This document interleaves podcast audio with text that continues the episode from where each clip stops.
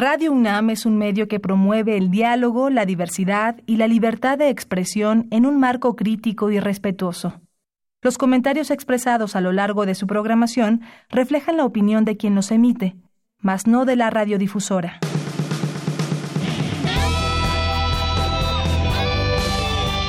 Prisma RU. Relatamos al mundo.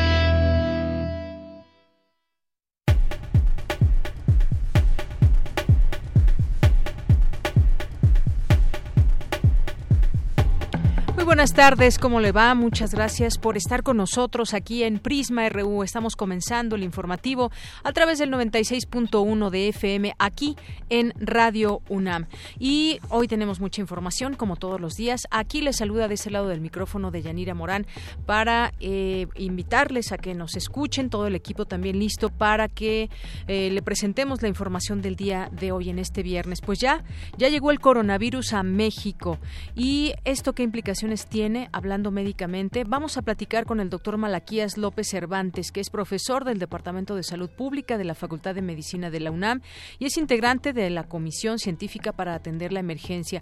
Ayer justamente platicábamos con el doctor Ponce de León, le hacemos varias preguntas. ¿Qué pasa cuando en nuestro cuerpo cuando el virus entra y cuáles son estas, estos síntomas? Eh, pues el posible tratamiento que se está dando a los, a los enfermos, cuál es también el nivel de el porcentaje de mortalidad. Nos decía que pues bueno es un virus que a las personas sanas prácticamente eh, pues no pasa de una gripa. Hay que estar atentos a lo que se dice desde las propias autoridades no caer en pánico y tomar las previsiones que ya se están dando a conocer las recomendaciones para evitar eh, contagios. Hay eh, pues varios sospechosos de portar este virus que ya se están analizando pero ayer por la noche ya había dado positivo uno que se encuentra aquí en, la Ciudad de México. En una segunda prueba se volvió a dar positivo y también otro caso allá en Sinaloa, en un, en un eh, lugar que está alojado en un hotel y que está pues ahí eh, teniéndose en resguardo. Así que vamos a platicar de ese tema. Si tienen alguna pregunta, alguna duda que comentarnos, que hacernos, no duden en hacerla a través de nuestras redes sociales, arroba PrismaRU en Twitter, PrismaRU en Facebook o a través del teléfono 5536 4330 ahí para que podamos eh, hacerle llegar al doctor sus preguntas una vez que lo podamos eh, entrevistar por ahí de la 1.20. Y vamos a tener también aquí en cabina a Héctor Sotero Mata Álvarez, Álvarez que hizo, eh, que escribió el libro Toma de Control, que se presenta en la FIL de Minería, y con él vamos a platicar de su libro, estará con nosotros aquí en cabina. Y vamos a platicar en nuestra segunda hora con Mikel Lipkes, que es director artístico del FICUNAM, que ya comienza la próxima semana. Y hay muchas películas que recomendarles que elijan ustedes porque prácticamente es imposible ver todas las películas, pero con él vamos a hablar de algunas de ellas y lo que significa que el festival llegue a 10 años.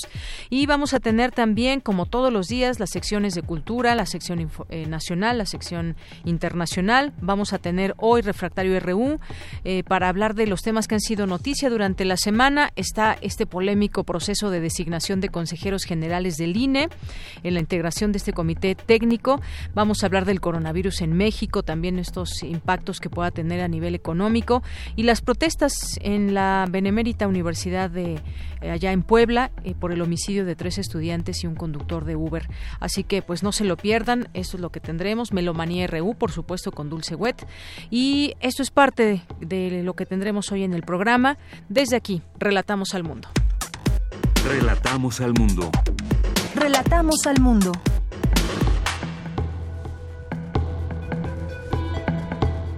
En resumen, en este viernes 28 de febrero, en los temas universitarios, el rector de la UNAM, Enrique Graue, anunció las acciones en materia de igualdad de género.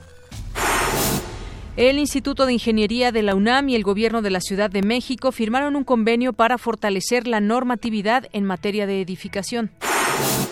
Dicta conferencia en la UNAM Leonardo Morlino, primer presidente italiano de la Asociación Internacional de Ciencias Políticas. En los temas nacionales, confirma el gobierno federal el primer caso de coronavirus en México. Tras descartarse el COVID-19 en dos pasajeros, autorizan que el crucero Meraviglia de la compañía MSC Cruceros desembarque en Cozumel, Quintana Roo. El gobierno de México repartió este viernes a otros tres mexicanos que solicitaron ser trasladados desde Wuhan, China, por el coronavirus repatrió este viernes a otros tres mexicanos. La poca disposición en el mercado de fármacos oncológicos se debe a que solo dos compañías en el mundo producen la materia prima y una de ellas está ubicada en China, explicó Hugo López Gatel, subsecretario de Prevención y Promoción de la Salud. El gobierno de Estados Unidos anunció hoy que el exgobernador de Nayarit, Roberto Sandoval, su esposa e hijos fueron declarados inelegibles para recibir visas a ese país. En materia internacional, la Organización Mundial de la Salud aumentó este viernes la amenaza por el nuevo coronavirus de elevada a muy elevada. Wall Street abrió en rojo este viernes y su principal indicador, el Dow Jones, recortó más de 500 puntos después de vivir en la víspera su mayor caída absoluta de la historia, de 1.190 enteros, con lo que el mercado parece encaminado a cerrar su peor semana desde la crisis financiera. Hoy en la UNAM, ¿qué hacer y a dónde ir? Te recomendamos la función de la obra Desaparecer, que aborda el tema del dolor por la ausencia de un ser querido, la angustia ante un cuerpo que no vuelve. Todos intentan dar su versión de los hechos, la abuela, la madre y sus amigos, cada uno llena la ausencia con su propia imaginación. No te pierdas esta entrañable historia, protagonizada por grandes actores y actrices como Julieta Egurrola, Concepción Márquez, Arcelia Ramírez, Irene Azuela, Antonio Rojas, entre otros. La función será hoy viernes a las 20 horas, mañana sábado en punto de las 19 horas y el domingo a las 18 horas en el Teatro Juan Luis de Alarcón del Centro Cultural Universitario. La admisión general es de 150 pesos. No te puedes perder la función de México de Colores, montaje dancístico que busca crear conciencia sobre el respeto a la diversidad sexual desde otra perspectiva, demostrando que el arte no tiene género ni preferencia sexual, haciendo un recorrido por las coreografías que le han permitido recibir el título de embajadores del arte incluyente. No te pierdas la función de este montaje diverso y asista a la función hoy viernes y mañana sábado a las 19 horas en la sala Miguel Covarrubias del Centro Cultural Universitario. La admisión general es de 80 pesos. Recuerda que aún puedes visitar la exposición El comunismo en el arte mexicano, a 100 años del Partido Comunista de México, que se presenta en las galerías de San Ildefonso, ubicado en calle Justo Sierra número 16, Centro Histórico de la Ciudad de México. La admisión general es de 50 pesos. Esta muestra la podrás disfrutar hasta el próximo 8 de marzo.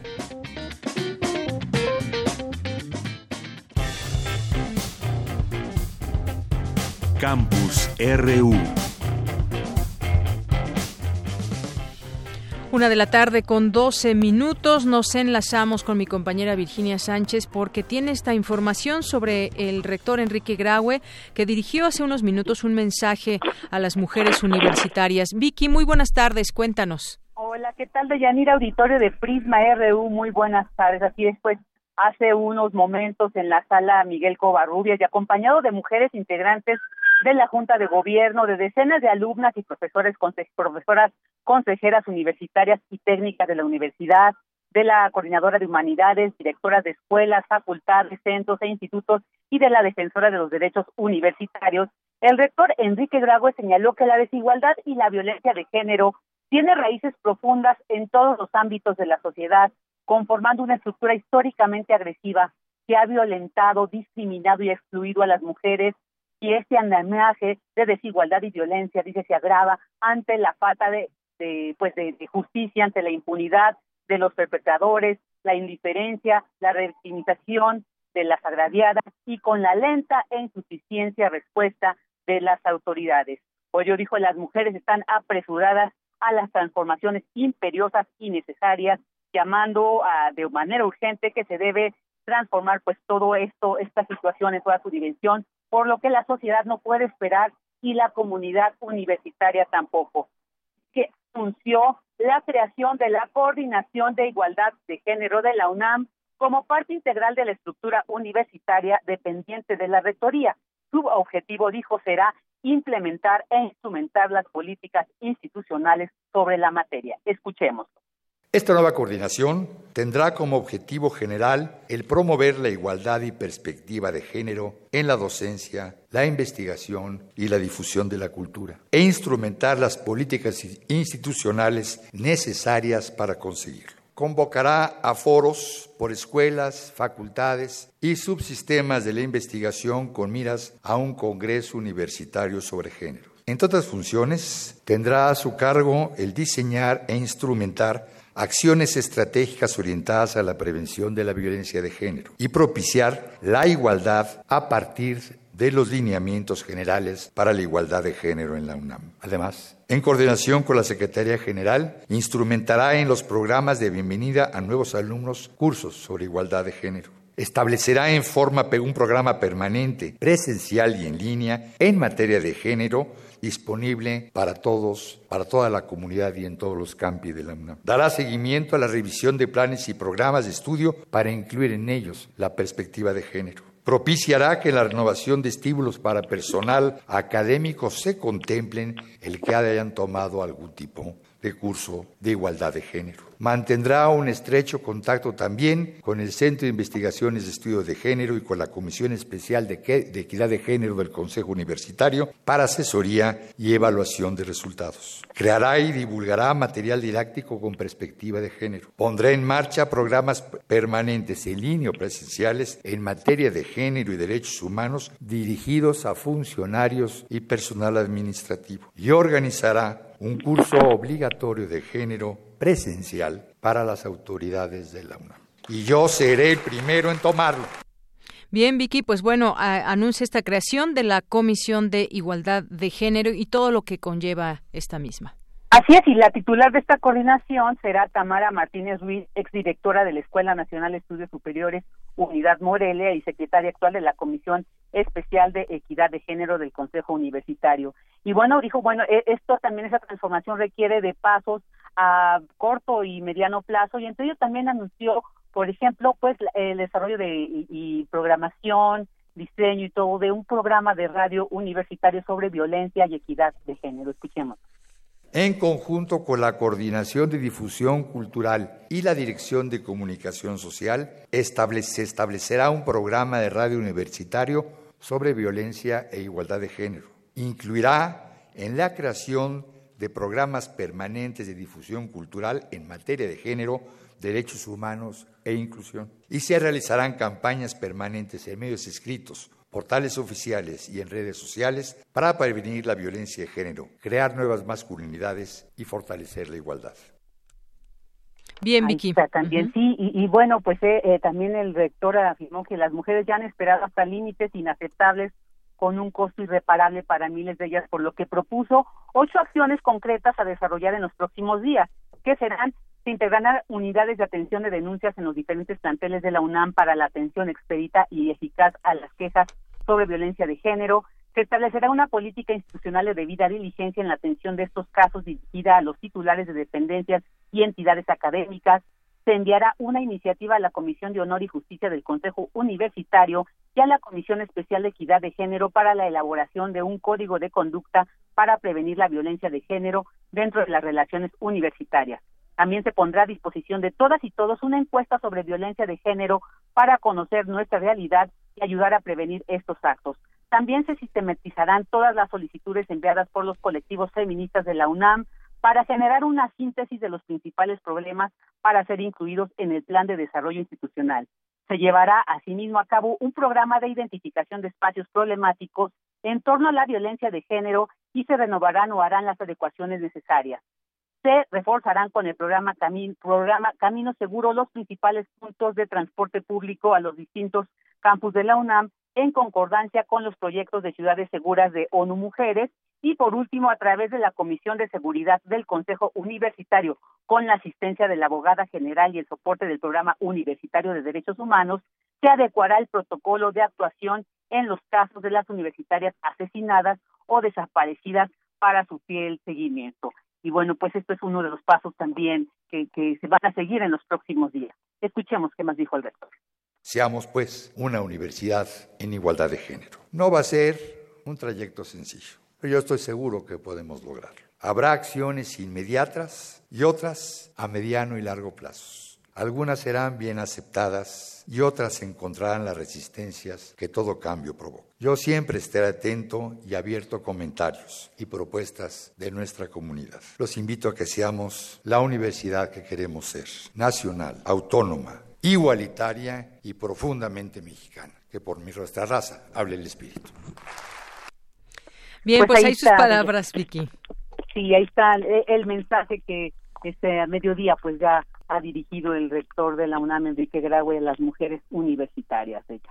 Muy bien, pues varias cosas interesantes, ya lo decías al inicio, la creación de la Comisión de Igualdad de Género, amplias acciones claras a, adecuarse también a los tiempos que estamos viviendo, el programa de radio, estaremos también muy atentos eh, para conocer estos contenidos. Lo que él bien decía, hay costos irreparables y a través de estas acciones que anuncian, pues eh, seguirán dando esta batalla desde ahí, desde la rectoría y todos los, que los eh, participantes en todo esto que pues es toda la comunidad universitaria. Vicky, muchas gracias.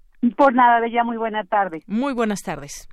Y continuamos ahora, después de esta nota, este mensaje del rector Enrique Graue, vamos con mi compañera Dulce García. La Secretaría de Salud confirmó los primeros casos de coronavirus en México, uno en la capital del país y otro en Sinaloa. El gobierno de la Ciudad de México intensificó ya las medidas de vigilancia epidemiológica. Vamos contigo, Dulce. Buenas tardes. Deyanira, muy buenas tardes a ti al auditorio de Prisma RU. El secretario de Salud, Hugo López Gatel, confirmó que México registró ya su primer caso de coronavirus luego de haber realizado la segunda prueba a un hombre de 35 años que estuvo recientemente en Italia. Explicó que la persona se encuentra estable, pero en constante observación. El individuo está en condiciones de salud estable, tiene una enfermedad leve. Leve se refiere a que no tiene neumonía, tiene los síntomas parecidos a un catarro, de hecho indistinguibles de un catarro no tiene enfermedades previas, es un individuo joven, de modo que es de muy bajo riesgo. Se localizó también a sus contactos primarios, que son la familia. Hay cinco contactos que están también en estudio.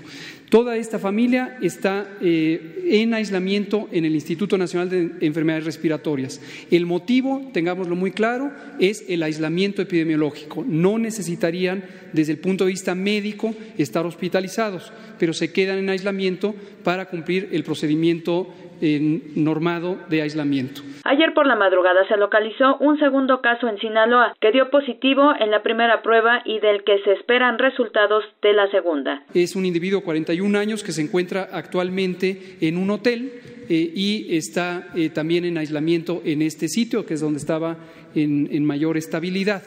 Eh, estaremos estudiando los contactos de ambos este, perdón, para precisar, eh, la persona que está en Sinaloa también fue confirmada, en este caso por el Laboratorio Estatal de Salud Pública de Sinaloa, y en el curso de eh, la madrugada se envió las muestras al INDRE, de modo que hoy se procesará en el INDRE. De salir eh, positivo, se corroboraría la confirmación, pero por la asociación epidemiológica con el otro caso, se da ya por confirmado. Hugo López Gatel detalló que otras dos personas, una en la Ciudad de México y otra en el Estado de México, están en observación aunque se muestran asintomáticos. Finalmente hizo un llamado a la población para que esté consciente de que es una enfermedad que existe pero que no es grave, pues en personas que no tengan edad avanzada o enfermedades crónicas el riesgo es muy bajo. Ayer por la noche también en un video difundido en redes sociales, la secretaria de Salud de la Ciudad de México, Oliva López Arellano, acompañada de la jefa de Gobierno de la Ciudad de México, Claudia Sheinbaum, brindó las acciones que cada individuo debe seguir para evitar el contagio por coronavirus. Hasta ahora han sido 23 casos sospechosos en nuestro país, 22 han sido descartados y uno se encuentra en estudio. La probabilidad de que haya casos en México y en la ciudad es alta. Hay que decirlo, no hay que tener miedo a decir la verdad. Lo importante es mantener la calma, estar informados todos los días y por lo pronto tomar las siguientes medidas.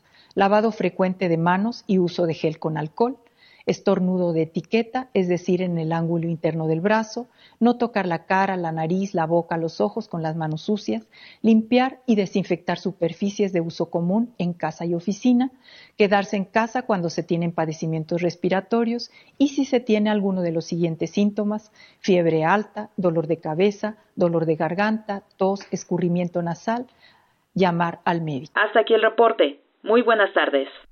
Gracias, Dulce. Muy buenas tardes. Pues sigamos hablando de este tema que, pues ayer justamente que platicábamos de esto, decíamos ya es inminente que llegue el coronavirus a México. No sabíamos por dónde o cómo iba a llegar, pero las posibilidades eran muy altas. Hoy es una realidad y hablemos de este tema, cómo estamos preparados médicamente hablando. Ya está en la línea telefónica el doctor Malaquías López Cervantes.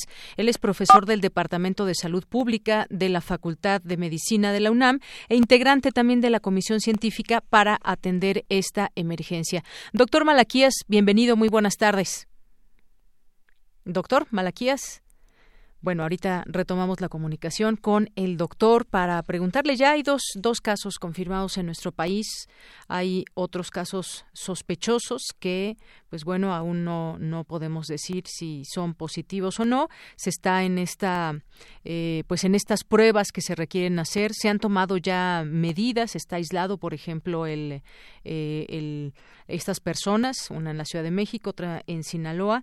Se confirmó desde, por, desde la noche, se había confirmado el primer caso, pero tenían que hacer una segunda prueba y ya se confirmó esa y otra persona más. Bien, pues ya está en la línea el doctor Malaquías, decíamos. Doctor, muy buenas tardes. Muy buenas tardes, a la orden. Pues, doctor, eh, ya llegó el coronavirus a México, hay dos casos confirmados, otros más que son casos sospechosos.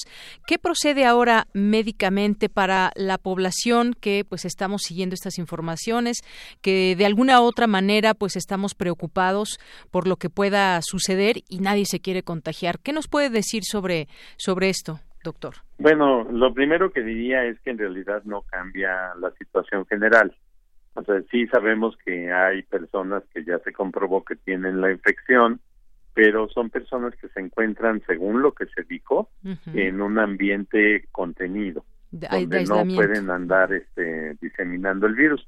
No sabemos si hay otras personas que hayan sido contactos de esos confirmados y que anden por allí tosiéndole a la comunidad.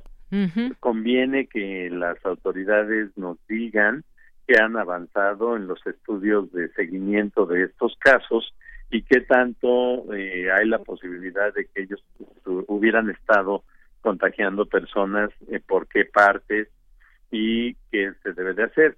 Por ejemplo, dicen, hay un caso en Sinaloa, bueno, ¿dónde está? No es lo mismo que esté en Mazatlán que esté en Culiacán o que esté en Los Mochis. Sabemos que está en un hotel aislado, pero efectivamente no sabemos dónde. Pero cómo llegó allá, porque llegó a la Ciudad de México, no sabemos qué ruta siguió, no sabemos dónde está, con, quién, tuvo contacto. Contacto. Entonces, esto es importante porque la población no debe de estar alarmada. La enfermedad parece que es eh, poco agresiva entre los jóvenes, hombres y mujeres, jóvenes y niños, parece que no tienen eh, mucho riesgo en caso de contagiarse. Y en todo caso hay que diferenciar los mensajes. Son más bien los adultos mayores de 50 y en especial los mayores de 70 los que están en más riesgo. Y yo agregaría pues los que tienen enfermedades que los debilitan diabetes, hipertensión, este alguna forma de inmunosupresión y especialmente yo mandaría un mensaje a los fumadores. Las personas que tienen eh, daño pulmonar por haber sido fumadores toda la vida, pues ciertamente están en muy, muy eh, elevado riesgo, creo yo, eso lo creo yo, y este, y pues bueno, los que fuman, de todas maneras, aunque sean jóvenes, pues van a estar eh, comprometidos y una infección respiratoria pues puede avanzar más entre ellos. Entonces creo que ahorita es tranquilos, no sabemos si anda circulando o no. Lo que debe de hacer toda la gente es lo mismo que hemos estado diciendo, lavarse las manos, no estornudar en cualquier parte, los que estén enfermos, no andar contagiando, porque uno sabe cuando tiene gripa, entonces aunque no sea coronavirus, de todas maneras no hay que andar contagiando a los demás. Y hay que tener cuidado con un mensaje que puede ser un poco contradictorio. Sí. que es el de si está enfermo quédese en su casa, pero no se automedique. Entonces tenemos que encontrar una solución. Hay un número de la Secretaría de Salud, un número 800 al que se puede llamar y preguntar en caso de duda. porque pues si alguien tiene calentura no se va a quedar con la calentura nada más y pues ya a ver qué pasa, ¿no? Entonces creo que es importante que se entienda que hay que darle consejos a quienes lo necesiten llegado el momento. Muy bien. En este sentido, eh, pues digamos que dentro de todo lo malo, esta es una noticia buena, eso que nos dice de los jóvenes y de los niños que tienen eh, pues un organismo preparado para enfrentar este coronavirus en los casos que se ha sabido y en la proporción y en la medida en que se ha visto en otros países. La población de cierta edad es la que estaría más en riesgo y justamente, doctor, también viendo aquí toda la numerología y los países que ya han presentado casos. En muchos de ellos, pues ha habido cero muertes. Veo, por ejemplo, que en Inglaterra hubo 19 casos confirmados hasta el momento, no hay ninguna muerte. Hay 59 casos, por ejemplo, en Alemania, ninguna muerte, así como en varios otros lugares, sobre todo en, en, Europa, que han tenido casos, pero no hay muertes. En algunos sí, por supuesto, como Italia o como Francia, pero en los demás lugares no ha habido no ha habido bajas. Bueno, hay uno que, perdón que la interrumpa, pero hay un país que nos preocupa mucho, que es Irán. Allí el número de casos que han reportado es muy reducido con respecto al número de muertes. Sí. Entonces no sabemos eh, por qué tienen esas diferencias. Yo personalmente sospecho que lo que pasa es que no tienen buena capacidad para detectar todos los casos. Hay 388 casos, ¿no? En Irán. Sí. Y 34 muertes. Sí, son muchísimas muertes. Es como cinco veces más de lo que uno hubiera esperado con respecto a los datos de China. Entonces, uno de los mensajes de la OMS ha sido un país que tiene un sistema de salud débil puede tener peor evolución que un país que responde correctamente. Entonces, el ajuste de las medidas que se tomen depende de qué tanto somos capaces de controlar la infección y eso se tiene que ir viendo sobre la marcha. Eh, tenemos aquí a nuestro vecino del norte, Estados Unidos, con 61 casos confirmados y ninguna muerte por ninguna muerte. Sí, pero ellos mismos están publicando en sus páginas de Centro de Control de Enfermedades y otras más que temen que hay contagio en la comunidad y que no saben que el virus anda circulando sin que se den cuenta. Entonces, si eso llega a suceder, pues depende de qué respuesta le podemos dar a la población afectada para saber qué es lo que va a pasar. Insisto, el caso de Irán yo creo que no se están dando cuenta que hay muchos que están infectados y que no tienen mayor problema y nada más nos informan acerca de los cuadros graves y de esos hay muchos muertos. Sí. Uh, doctor, en el caso de México, usted ahora que decía, llama la atención el caso de Irán eh, y en otros lugares ha llamado también la atención eh, que pues han sido atendidos y que se presentan cero muertes en, en muchos de los países. en el caso de México, ¿cómo está viendo usted estos protocolos, esta forma de enfrentar ahora ya la llegada del coronavirus? Mire, yo creo que estamos en una situación mucho mejor de la que tuvimos, por ejemplo, en 2009, porque ya sabemos que ahí viene. Este, no deberíamos de alentar a la población a suponer que esto lo vamos a resolver en los hospitales.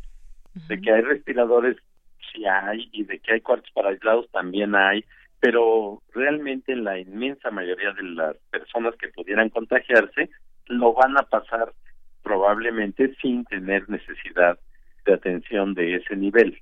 Entonces, para quienes sí lo requieran, pues estoy seguro que sí se va a poder en un momento dado llevar a estas personas a atención, pero se tienen que revisar protocolos. Por ejemplo, eh, existe una costumbre en los hospitales que es uno lleva a un paciente y le dicen quédese en la sala de espera por si lo necesitamos. Y si es contacto de un paciente infeccioso, pues va a estar en la sala de espera contagiando a todos. Entonces debemos de ser sensibles y buscar los caminos que nos permitan dar mejor atención y minimizar el riesgo para el resto de la población. Así es. Otra cosa, doctor, usted mencionaba que no hay un tratamiento específico, que más allá de, de, ser una gripe también, pues se dan los cuidados normales que se tienen cuando alguien se enferma de gripa. Estaba leyendo por aquí que hay un tratamiento, que llegará a México un tratamiento cubano contra el coronavirus. Ellos no tienen coronavirus hasta el momento. Eh, ¿Se sabe algo de esto o hay un fármaco especial? Dice que ese fármaco, fármaco se llama interferón alfa 2B. Mire, la verdad es que yo creo que los cubanos ahorita tienen una inmejorable oportunidad para vender. pero no hay ninguna prueba científica que nos diga que ese interferón en particular sí está resultando más efectivo y se trata de un medicamento muy caro. Entonces no podríamos imaginarnos que se compre en cantidades este, elevadas de un tratamiento que ni siquiera estamos, no, no hay prueba científica todavía. Sí hay cierta lógica de que debería de servir, pero en todo caso ese tipo de manejo sería solamente para aquellas personas que tengan un cuadro grave y que se pueden realmente beneficiar de un tratamiento así, pero no es algo que podamos poner en la farmacia como fue en la influenza, el oseltamivir, que pues por todos lados lo podían comprar en la farmacia y la gente se lo tomaba, ¿no? Esto no. Este es otro otro tipo de tratamiento y no tenemos ninguna certidumbre de que sirva. Muy bien. Bueno, pues hasta el momento estos dos casos confirmados en México son en personas, una de 35 años, la otra me parece que tiene 44 años, 42 por ahí. Eh, son dentro de esta, digamos, eh, eh, dentro de este nivel que nos platicaba de que no corren grandes riesgos. Digo esto dependiendo también su historial clínico. Sí, y de hecho lo dijeron en la conferencia eh, y en los twitters que son personas que tienen cuadros leves. Entonces, pero sí tienen el virus. Sí. Entonces el riesgo realmente es que infecten a otras personas y que se creen cadenas de transmisión. Necesitaríamos, convendría tener más información acerca de realmente toda su trayectoria, al menos desde que regresaron a México, presentaron un diagrama que en mi opinión tiene defectos. Sí. Por ejemplo, hablan de contacto con alguien de Italia que no sabemos si es mexicano o es italiano, pero que reside en Malasia, y personas que dicen que tuvieron contacto directo pero no viajaron. Pues Entonces, según el diagrama, pues ahí se queda uno con la duda de cómo se contagiaron esos otros, ¿no? Claro. Y, si de veras es nada más una, una fuente de infección. Entonces, pues bueno, todo eso hay que trabajarlo y hay que buscar la manera de tener mejor información para toda la comunidad. Muy bien, y romper justamente esas, esa cadena de transmisión que será algo muy importante. Efectivamente. y el teléfono que usted decía también de esta unidad de inteligencia epidemiológica y sanitaria es el 01800 0044 800, ese es el número, por si alguien desea tenerlo a la mano. Y pues muchas gracias, doctor. Sin pues el 01 me dicen. Orden, este, y cualquier cosa, pues nada más me avisa. Muy bien, pues estaremos en otro momento platicando con usted, doctor. Por lo pronto, muchas gracias. Gracias a ustedes por la oportunidad. Hasta luego. Hasta luego, doctor Malaquías López Cervantes, profesor del Departamento de Salud Pública de la Facultad de Medicina de la UNAM e integrante de la Comisión Científica para atender esta emergencia. Porque tu opinión es importante, síguenos en nuestras redes sociales, en Facebook como Prisma RU y en Twitter como arroba PrismaRU. Queremos escuchar tu voz. Nuestro teléfono en cabina es 55 36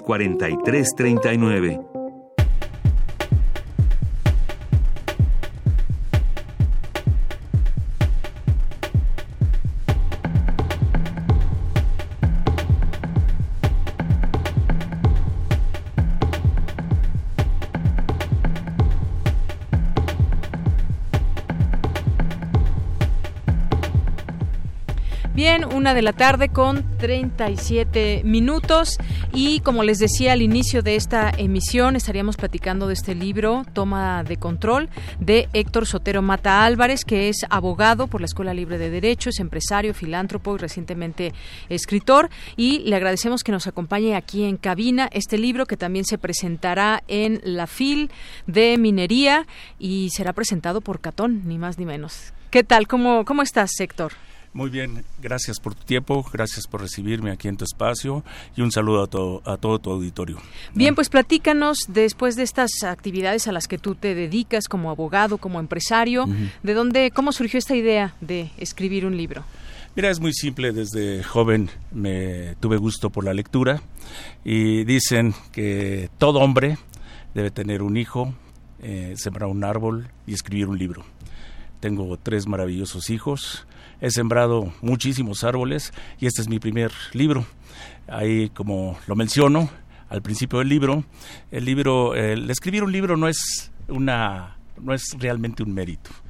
Yo considero que es hasta una obligación, Eso es por eso que, que sentí ese deseo, esa obligación, ese compromiso de escribir y así surgió. Muy bien. Ahora, mm. platícanos un poco de la historia. Son varios los personajes que podemos encontrar en esta en esta novela y que, pues bueno, cualquier cualquier casualidad con la con la realidad es, mera, coincidencia. Sí. Mira, quise, eh, la idea es mm, eh, todos los lugares, eh, las situaciones, los personajes son ficticios. esto fue con toda intención con toda intención, debido a que considero que el comportamiento humano, la naturaleza humana, es la misma aquí y en China. Entonces lo quise aplicar más bien a las personas, no a los lugares en específico o a cada circunstancia en específico. Obviamente mi mayor experiencia ha sido en este país, en México. ¿Cómo surgen los personajes? El primero de ellos, eh, que es Don José, él es un gran empresario, muy exitoso, pero siempre preocupado por las personas, por la gente. Él tiene un corazón totalmente altruista y generoso. Entonces se propone eh, constituir una organización que en conjunto con otros empresarios, con profesionistas y coadyuvando al gobierno, busque mejores condiciones para eh, la sociedad en general y eh, con mayor eh, insistencia para los más desfavorecidos. Él propone esta organización, eh, eh, se da esto en el primer capítulo, y una vez que termina su discurso inaugural, lo matan. ¿Qué quiere decir? Así comienza esta, ¿Qué quiere decir esto? Hay personas que tienen el ánimo, que tienen la conciencia de contribuir socialmente, pero hay quienes siempre se resisten a ello. ¿eh? O sea, como dicen vulgarmente, ¿no? Nunca falta un negro en el arroz o un pelo en la sopa. Y tristemente, eh, la sociedad actual se generaliza más el mal que el bien. Entonces, puede ser un libro, eh, obviamente con personajes ficticios, pero no está nada lejano a la realidad. Que en, en, este mundo, pues hay mucha maldad, mucha delincuencia. Así es, pues los personajes, eh, justamente, Héctor, son interesantes porque son personajes que podemos encontrar también en la vida real. Aquellos empresarios que buscan lo mejor para su país y aquellos que quizás también se puedan perder en todo esto y, que, bueno, hay muchas inercias también que justamente nos tienen de pronto en una situación difícil. Hay en, como en todo, ah. hay empresarios que buscan el progreso, hay empresarios que quizás no tanto y que dejan de pagar impuestos y que muchas otras cosas, ¿no? Hay que hay que verlo y, también estos esfuerzos que de pronto se llegan a hacer y que a veces se desmoronan. Aquí lo, lo llamas como alianza alianza por México, me parece. Alianza. Y me, alianza y me hace recordar aquel pacto por México que a final de cuentas pues quedó hecho trizas, ¿no? Claro, claro. Me, hace recordar también algunas partes de la realidad, el mismo asesinato, como el mismo eh, gobierno mm. dentro de tu dentro de tu libro expresas que quiso hacerlo como como un como un asesino solitario, ¿no? ¿Cuántas mm. veces hemos escuchado esas historias, no? Así es. Y mira, en lo referente a este empresario, volviendo un poquito y ahorita acabo de responder eh, lo, lo, que lo que citas. Eh, mira, hay empresarios que son muy buenos, con mucha conciencia. Hay empresarios que, que, verdaderamente luchan y trabajan por una mejor sociedad. Obviamente hay muchos muy malos, yo podría decir empresarios o cuasi empresarios, pseudo empresarios, que se llaman empresarios. Yo creo que la palabra empresario en sí denota algo bueno, es emprender. Y emprender algo para bien. Estos pseudoempresarios, estos que se visten de empresarios para, para generar el mal o para no hacer las cosas en apego a la ley, yo creo que ni siquiera se les debería denominar como tales. Tan es así que en este libro el personaje bueno inicial es don José, en memoria de un tío que fue un gran empresario. Pero también en el mismo libro aparece otro pseudo empresario, que es el malo de la película. Esto eh, coincidiendo contigo exactamente lo que mencionas. Pero, pero sí, definitivamente no solo en los empresarios, sino en la sociedad en general. Tú puedes ver en cualquier actividad profesores buenos o malos, doctores buenos y malos, abogados buenos y pésimos. mis colegas hay unos que son nefastos, perdón que lo diga, y hay unos que son excelentes. Pero todo esto se debe a la conciencia que debemos tener de hacer las cosas bien, como Dios manda. Y es precisamente lo que quiero reflejar, ¿no? Que no necesariamente por tener o no tener, o por dedicarte a algo, eh, bueno o malo, vas a hacer, eso te va a enseñar. Lo que te va a dar el éxito, el éxito en sociedad o como persona es el bien actuar. Y personajes ficticios que también eh, conocemos a través de esta novela y que existen en la vida real, me refiero pues con otros nombres y otros eh, otras eh, otras vidas, pero que finalmente los reflejas aquí en el libro. Y me refiero, por ejemplo, a aquellos, por ejemplo, que se dedican al narcotráfico y en toda esta cadena que hay de narcotráfico, qué hace cada uno, cómo se relaciona con con distintas bandas, digamos, que cómo cómo dominan por ejemplo, una zona de la Ciudad de México. En fin, esto me parece que es que es un, libro que nos pinta esa realidad también que existe en México, ¿no? Mira, partiendo de la idea de lo que es o la definición en términos muy genéricos de lo que es un estado, es un conjunto de personas en un territorio determinado bajo ciertas reglas y consiguiendo un fin común. Ese fin común normalmente es el bien, el bien común. Esto cualquier persona, cualquier tú, yo, cualquiera de los que estamos aquí, buscamos realizarnos como personas, estar tranquilos, vivir en paz, vivir en sociedad. Pero por algunas circunstancias, a veces que genera la misma sociedad, esa desigualdad, esa falta de atención a los más desfavorecidos, generan personajes, permíteme que me lo mencione tal cual, como el Joker. El Joker es un, es un enfermo social. Y así como el Joker podemos ver estas bandas, estos delincuentes, que no les importa la vida, no les importa la comunidad, más que su beneficio personal. Entonces la idea es concientizar a las personas, a la sociedad, que es bueno vivir en comunidad, que es bueno vivir en sociedad, pero para saber vivir tenemos que respetar y debemos tener valores. Es interesante, hay una parte de mi libro, hablo de un, eh, de un gángster que eh, es malherido, agoniza y en su agonía tiene una especie de alucinaciones. En esas eh, alucinaciones se imagina unos angelitos. Estos angelitos, una creación de Dios, que lo podríamos definir como si fuera el alma humana. El alma trasciende a la vida terrena y existe desde antes y después, de acuerdo a lo que yo considero. Pero Dios dice, el alma ya tiene todo gratuito. Hay que crear algo para que merezca una mejor vida. Y ese algo es la vida terrena. Y esa vida posterior es la, eternidad, el paraíso. Entonces este gánster al sufrir estas alucinaciones se transforma, decide convertirse, llamémosle así, encuentra el sentido de la vida. El sentido de la vida es vivir bien en sociedad y con, eh, eh, preocupado por el prójimo. Muy bien.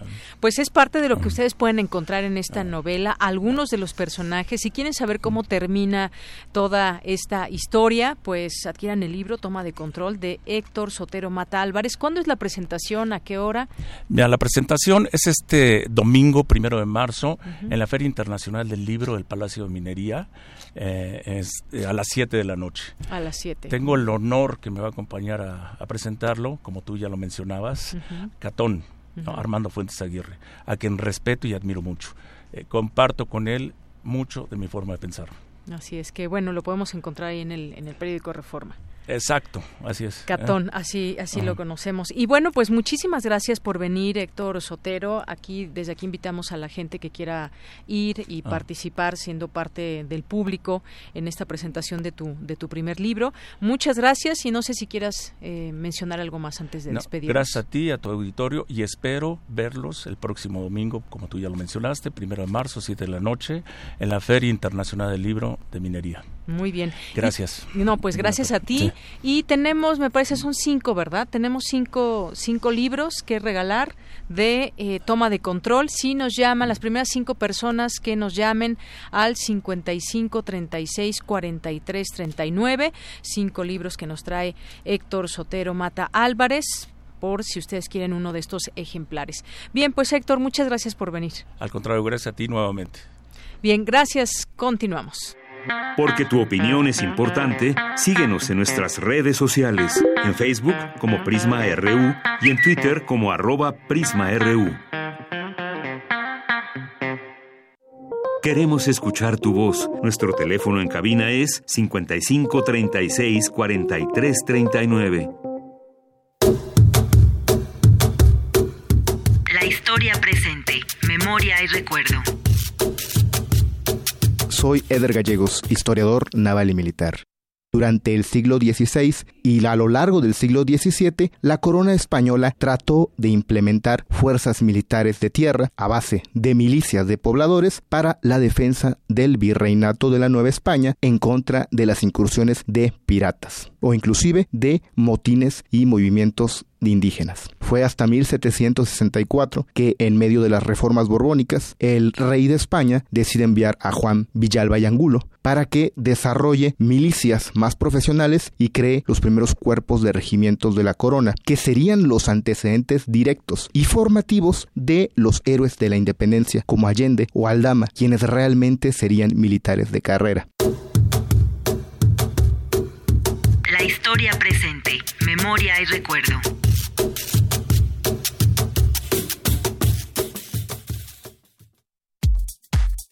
Prisma RU. Relatamos al mundo.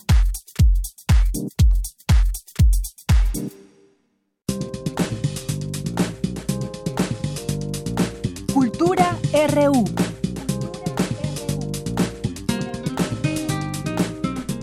Bien, entramos a Cultura, ya está con nosotros Tamara Quiros. ¿Qué tal, Tamara? Muy buenas tardes. Deyanira, muy buenas tardes a ti, por supuesto, a todos aquellos que nos acompañan a través de esta frecuencia universitaria. Qué bueno que siguen con nosotros en esta primera hora de Prisma RU. Saludos a quienes nos escuchan a través del 96.1 de FM y también a quien lo hace a través de Internet desde otros estados, otros países, a través de www.radio.unam.mx. Pues ya es fin de semana prácticamente y tenemos información para ustedes para que vayan y disfruten de una obra teatral que se está presentando en el foro Shakespeare y ya en la línea nos acompaña eh, uno de los de los actores que forman parte del elenco del, del Conejo a la Tierra, así se llama la obra. En la línea nos acompaña Daniel Haddad. Daniel, muy buenas tardes y bienvenido a este espacio.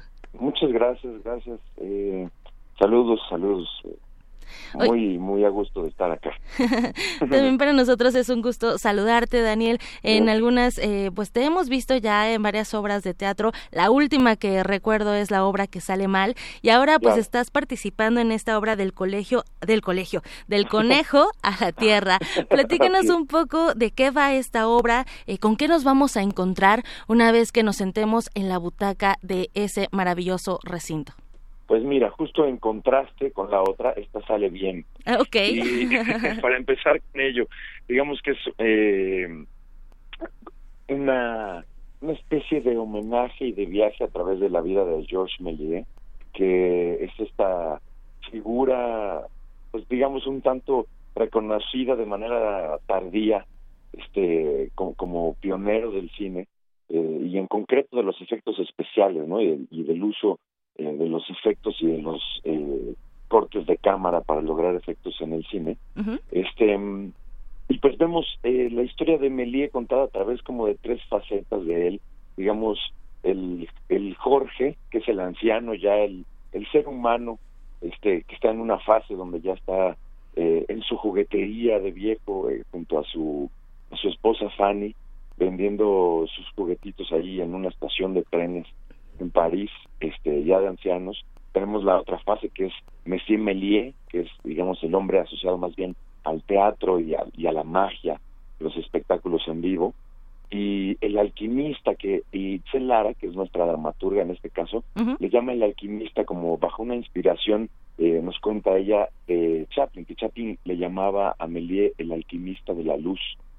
Entonces, a partir de esa imagen tan bonita, justo eh, este hombre que es experimentador y, pionero de estos temas, este lo vemos eh, retratado como un alquimista que juega con la luz y que puede transformar la imagen para, para transformar así la realidad y contar historias a través de esas imágenes. Excelente, Daniel. Pues son, son tres perspectivas diferentes, por decirlo de alguna forma, donde conoceremos la, la, obra y la influencia de Méliès, pero también me gustaría que nos platicaras cómo entender su vida, ¿no? Porque al final del día sí fue un gran artista, pionero también en el cine y en todos estos efectos, pero cómo entender a la persona que hay detrás de ese artista.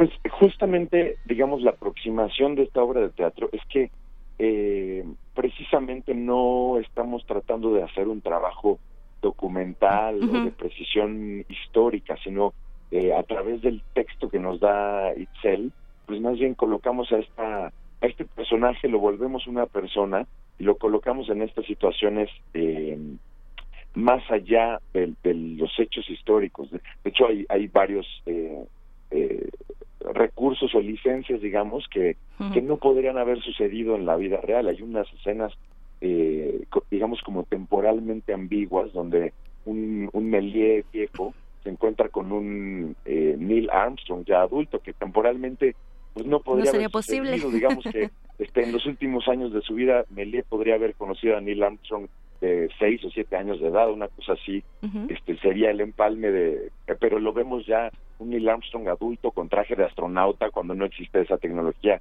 en ese tiempo, en fin, pero, digamos que a partir de esas esos eh, recursos más bien justo tratamos de, retratar esta esta magia que él mismo eh, realizaba a través de sus de sus películas eh, donde todo era posible donde, o sea, es decir, en este caso se trata de un mundo teatral en el que es posible que Neil Armstrong conozca a Georges Méliès, que de alguna manera Georges Méliès, como que con esta idea de viajar a la luna, le deja, digamos, la estafeta, la inspiración para que más adelante eh, esto sea posible, digamos, ¿no? En la realidad no solo en la ficción, sino en la realidad. Suena, suena maravilloso y yo creo que todos podríamos realizar justo ese viaje a la luna y es, es, la, es parte de la magia del teatro. Oye, Daniel, y bueno, pues la dramaturgia es de Itzel Lara y van bajo la dirección de David Holguín también. Correcto. ¿Quién forma parte, quién más forma parte del elenco? Platícanos. Y está también eh, Gaby Gurayev, Gabriela Gurayev, que hace a Fanny, que pues también es una parte fundamental, digamos, de esta historia, porque eh, si bien reconocemos a la figura como George Méliès tal cual, en este caso eh, tratamos de contar un poco nuestra perspectiva acerca de estas de estas figuras emblemáticas que no necesariamente trabajan solas, ¿no? En este caso eh, vemos a Méliès aunado en una dupla, este, digamos a nivel eh, amoroso y familiar, pero desde luego creativo, este, una dupla creativa, este, con su esposa, con Fanny en este caso, y tienen eh, de alguna manera otro personaje que interpreta Raúl Villegas, que es Corsten, que si tú revisas el nombre, digamos, en, en la en los textos y en, en la biografía de Méliès, Corsten es como un como un socio que trabaja ahí con ellos y, y como trabajan en el lado técnico de las películas y de los aparatos, pero en este caso se vuelve un homúnculo. Es, un ser que Georges Méliès como alquimista crea casi de manera fantástica y construyen este homúnculo que acaba siendo, que vemos transcurrir así desde ser muy pequeñito hasta que se vuelve gigantesco y, que crece de manera súbita durante las escenas, pero, pero además se vuelve como su cómplice y su aliado y casi un hijo y es su socio y también su contador y es un personaje entrañable que hace Raúl Villegas de manera espectacular. Y en el elenco también está Sandra Cecilia, que mm, es una chica joven actriz, bailarina y cantante padrísima que eh, interpreta a la autómata, que digamos en el texto originalmente la autómata pues es una referencia a este mundo de esa época de los primeros este robots precisamente llamados autómatas, este mecánicos programables que eran una un atractivo importante de la época y que Méliès era un, un este aficionado y, amante de, esta clase de, de aparatos y de diseños. Y aparecía únicamente así y ahí bajo la visión de David Holguín, este, pues tuvimos el beneficio de convertirlo en un personaje que está al servicio, digamos, de la escena y en las transiciones, porque también suma con eh, cantando en vivo e incluso bailando, en fin. este se vuelve un cuarto personaje eh, interesante y, muy bello de admirar en esta puesta. Excelente. Oye, y bueno, se están presentando en el foro Shakespeare, allá en Zamora número 7, en la colonia Condesa, hasta donde sé, pues ustedes retoman como este espacio nuevamente en este 2020. Claro, eso es eh, importante también, digamos, el recién resucitado foro Shakespeare, afortunadamente somos parte de este proceso y estaremos allí sábados y domingos hasta el 10 de mayo. Excelente. Eh, a la una de la tarde y pues es una gran oportunidad para que la gente vea vea teatro, pero a la vez mezclado con, con cine, porque también utilizamos las películas de Méliès y tenemos por ahí una, una eh, recreación hecha con nosotros de La Dama Evanescente, que es una esta pieza, digamos, eh, clásica, ¿no? Eh, eh, emblemática de él. Así es. Este, y vemos sus películas y hay proyección, hay videomapping, hacemos magia en vivo y, precisamente por el horario, pues digamos que está dispuesto para toda la familia. Hay por supuesto. cosas atractivas visualmente para los niños, hay una historia interesante para los adultos, hay momentos de dulzura y melancolía para los ancianos que tal vez van a recordar su juventud. En fin, es una apuesta muy bella dispuesta para toda la familia. Excelente, Daniel Haddad, pues eh, de verdad agradecemos mucho que hayas tomado la llamada y que nos lleves en este viaje radiofónico a través de esta historia que bueno podemos conocer eh, en esta puesta en escena del conejo a la tierra. Muchísimas gracias por tomar la llamada. Nada más recordamos sábados y domingos a la una de la tarde en el Foro Shakespeare y si nos permites Daniel pues vamos a dar tres pases dobles para el auditorio para que vayan y conozcan esta puesta en escena pero también tu trabajo y el trabajo de tus compañeros, por supuesto, de la dramaturgia y la dirección. Muchísimas gracias por acompañarnos. Al contrario, muchas gracias por el espacio. Buenas tardes. Mucho éxito, hasta luego. Y, gracias. Bueno, él fue Daniel Haddad, eh, parte del elenco del Conejo a la Tierra. Son tres pases dobles, tienen que marcar 55, 36, 43, 39. El Foro Shakespeare se encuentra en Zamora número 7 en la colonia Condesa. Llámenos para que se vayan a ver esta puesta en escena. Importante comentarles, los ganadores tienen que estar 30 minutos antes, o sea, 12.30 en este Foro Shakespeare para que disfruten de esta obra de teatro. Me despido y les deseo que tengan un excelente fin de semana. No olviden que a las 6 de la tarde inician las transmisiones especiales desde la Feria Internacional del Libro del Palacio de Minería. Deyanira, buena tarde. Gracias, Tamara. Muy buenas tardes. Vamos a hacer un corte de regreso. No se pierdan nuestra segunda hora de Prisma RU con mucha y mucha información. Continuamos.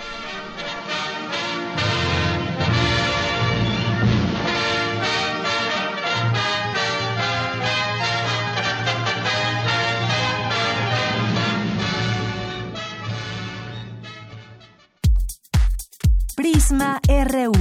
Relatamos al mundo.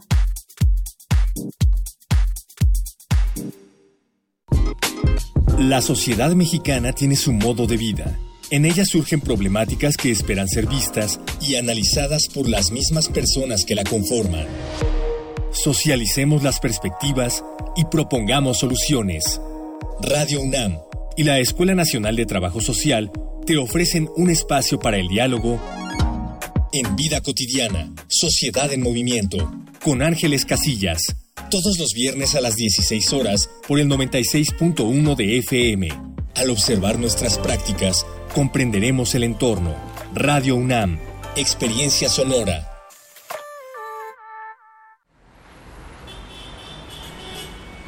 Extra, extra, música nueva en voz de sus creadores y sus intérpretes. Extra, extra. Testimonio de oídas. Música nueva. En voz de sus creadores. En voz de sus intérpretes. Martes y jueves a la 1 a.m. o en su retransmisión los sábados y domingos también a la 1 a.m.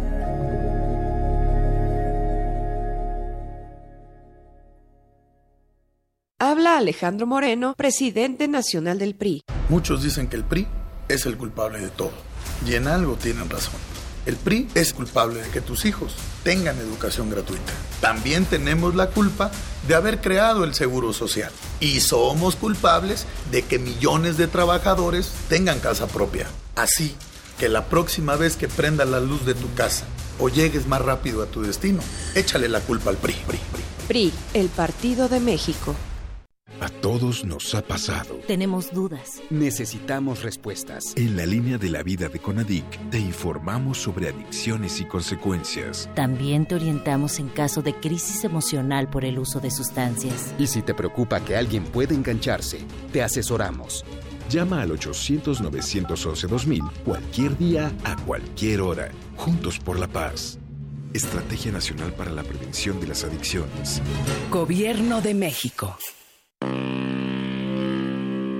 Cada año, el Palacio de Minería recibe distintas casas editoriales, escritores, académicos, profesionales, lectores y espectadores para celebrar la cultura y uno de los tesoros más valiosos, el libro. Transmisión especial, Feria Internacional del Libro del Palacio de Minería. Síguenos en directo los viernes 21 y 28 de febrero, sábados 22 y 29 de febrero y domingos 23 de febrero y 1 de marzo. Para terminar, estaremos presentes en la clausura el lunes 2 de marzo. Todos los programas comenzarán a las 17 horas por el 96.1 de FM. Radio UNAM. Experiencia sonora. Soy Carlos Montemayor. Estoy en descargacultura.unam. Lo nuevo. De Herbert George Wells, escucha el cuerpo robado. En un instante vio que el cuerpo que había dejado inerte y desplomado se había levantado, se había erguido en virtud de una fuerza y una voluntad ajenas a las suyas. Cultura para llevar en www.descargacultura.unam.mx. Porque tu opinión es importante, síguenos en nuestras redes sociales, en Facebook como Prisma RU y en Twitter como arroba PrismaRU.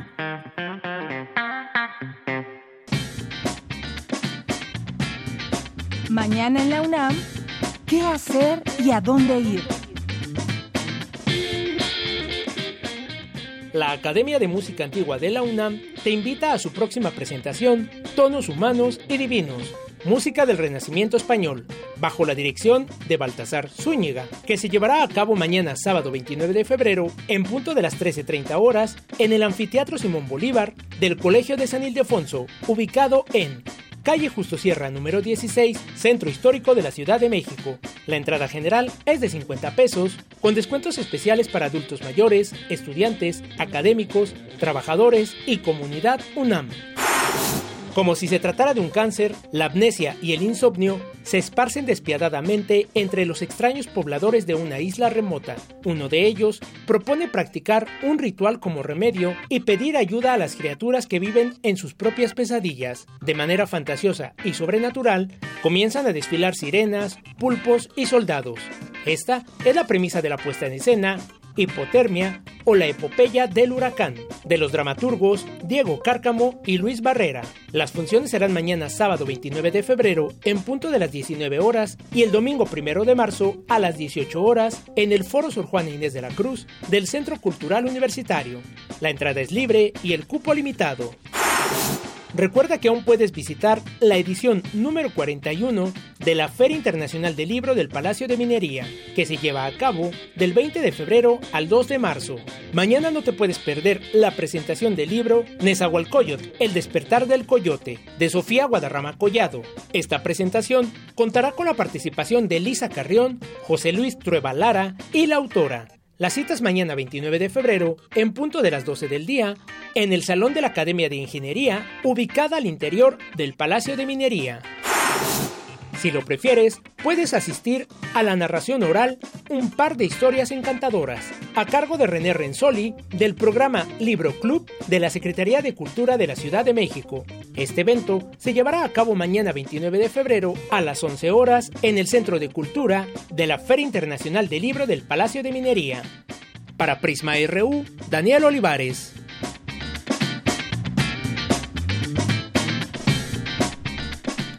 Continuamos, ya estamos de regreso aquí en Prisma RU. Gracias por sintonizarnos aquí en el 96.1 de FM y en www.radio.unam.mx. Es un gusto estar con ustedes, que sigan ahí acompañándonos para que les traigamos toda la información, nuestra propuesta del día de hoy. Recuerden, alguien ya nos preguntaba también por aquí, el teléfono de la Unidad de Inteligencia Epidemiológica y Sanitaria es 800 04 44 800. Hay otro número también 53 37 18 45 para pues cualquier pregunta o situación relacionada con el coronavirus. Bien, pues gracias también a las personas que están atentas y presentes aquí con nosotros a través de redes sociales, a través del teléfono. Bueno, pues el libro del que platicábamos hace un momento ya se lo llevaron y son las siguientes personas: Evaristo Salgado Licona, Mariana Elizabeth Becerra Sandoval, Rosa María, Rosa Mónica Castillo Leaños, eh, Alicia Toribio Durán y Carlos Martínez González. Pueden pasarlo a recoger aquí a eh, Radio UNAM, al Departamento de Información, Adolfo Prieto, número 133, en la Colonia del Valle. Tienen una semana de hoy hasta el siguiente viernes para recogerlo en un horario de 10 a 5 de la tarde, de 10 de la mañana a 5 de la tarde, eh, porque luego abandonan aquí sus libros. Así que aquí los esperamos con una identificación oficial. Y saludos a las personas aquí presentes con nosotros. Saludos a Abimael Hernández, a Ricardo Navarrete, a Flechador del Sol, a Clins Tortona, al doctor Emilio Bizarretea, a Marco Fernández, a Tochtli, Francisco Javier Rodríguez, Juanjo M, Jean-François, también muchísimas gracias por estar ahí presentes. Eh, también dice por aquí Hernán Garza con respecto a la obra de teatro de hace un momento, la recomendación. Dice, es una obra muy original, la recomiendo ampliamente. Gracias, Hernán. Ricardo Navarrete, César Soto nos dice, ya llegó, ya está aquí la pandemia, conservar el cuidado y buen humor, lavarse las manos con frecuencia, ánimo sonoro, nos dice por aquí. Eh, muchas gracias. Francisco Javier dice, cerramos la semana con noticias importantes, toda la información y las prevenciones bienvenidas son. Saludos a todos. Eh, también Juan M aquí nos manda eh, información sobre esto que preguntábamos al doctor. La medicina cubana llegará a México para avances del fármaco llamado interferón alfa 2B utilizado para combatir el coronavirus y hay que estar muy atentos, como bien decía el doctor, más allá de que se pueda vender aquí este medicamento, si realmente ayuda y cómo, cómo funciona eh, con el coronavirus. Eh, le mandamos saludos a la cuenta de comunidad UNAM de la Dirección General de Atención a la Comunidad. Aquí la pueden seguir también en Twitter, arroba comunidad-UNAM. Le mandamos saludos a Diana, le mandamos saludos a Francisco Javier, le mandamos saludos a Abstemio Budeísta, eh, a nuestros amigos del IUNAM, del Instituto de Ingeniería de la UNAM, y le mandamos saludos a Daniel Méndez y a todas las personas que se sumen, que están aquí presentes, a nuestros amigos del PUIC UNAM también.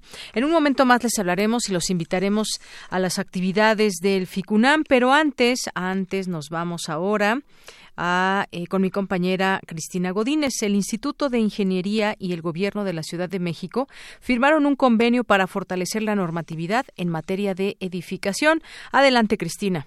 Deyanira Auditorio de Prisma RU, buenas tardes. El objetivo del acuerdo es brindar mayor certidumbre jurídica y seguridad en las edificaciones que se realicen en la capital del país y posteriormente crear una ley por la que deberá regirse el reglamento de construcciones.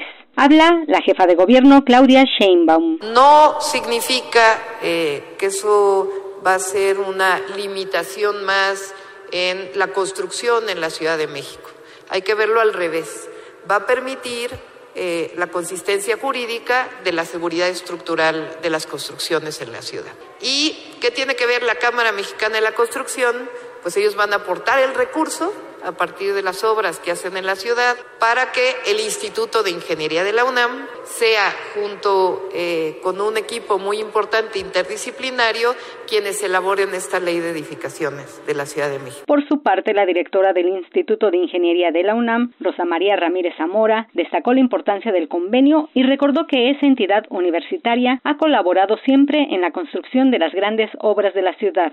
En estos documentos se incluirán los requerimientos necesarios en materia de seguridad, durabilidad, funcionalidad y estabilidad de las estructuras, así como sustentabilidad ambiental y eficiencia energética, consistentes con las mejores prácticas internacionales aplicables en grandes ciudades.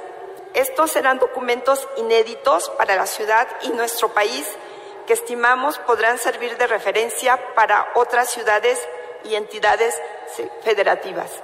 En su oportunidad, Sergio Alcocer, presidente del Comité Científico Asesor sobre Sismos de la Ciudad de México, habló de la relevancia de las nuevas leyes en edificación. Y que esta ley pudiese entonces recoger los aspectos más importantes de la, de la edificación, del diseño estructural, sí, de la construcción, de la supervisión, pero que también recogiera aquellos aspectos que tienen que ver con la sustentabilidad, la eficiencia energética, un mejor manejo del agua.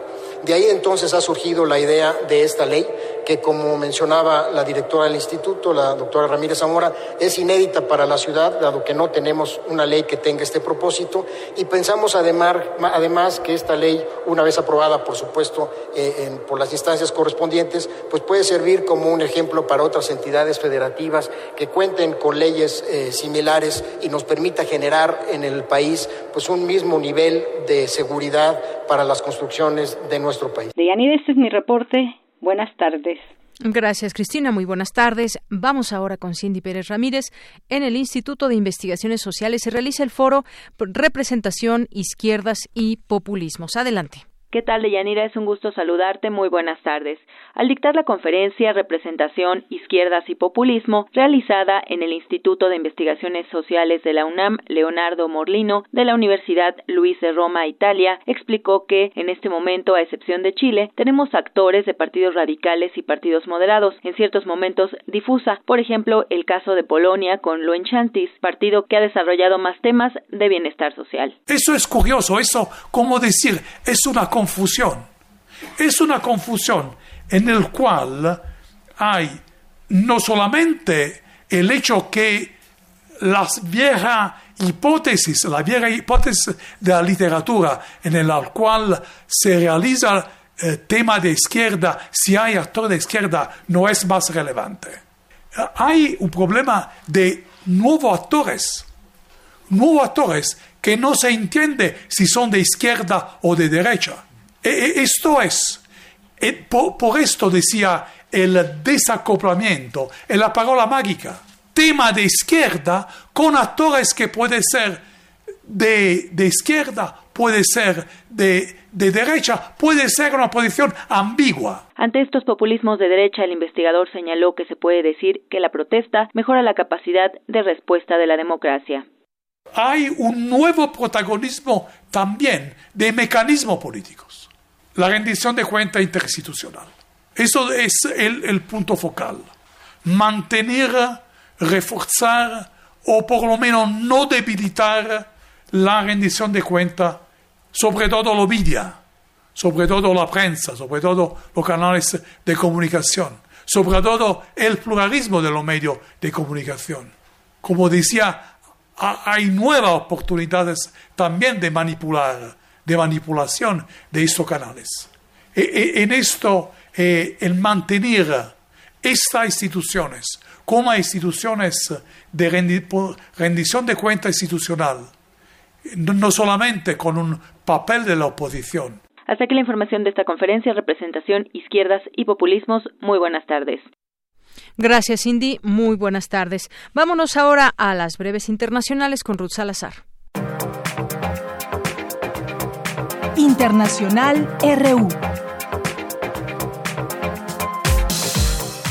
La Organización Mundial de la Salud informó que aumentó a muy elevada la amenaza del nuevo coronavirus, que ha infectado a unas 79 mil personas en China y a más de 4.350 en el resto del mundo.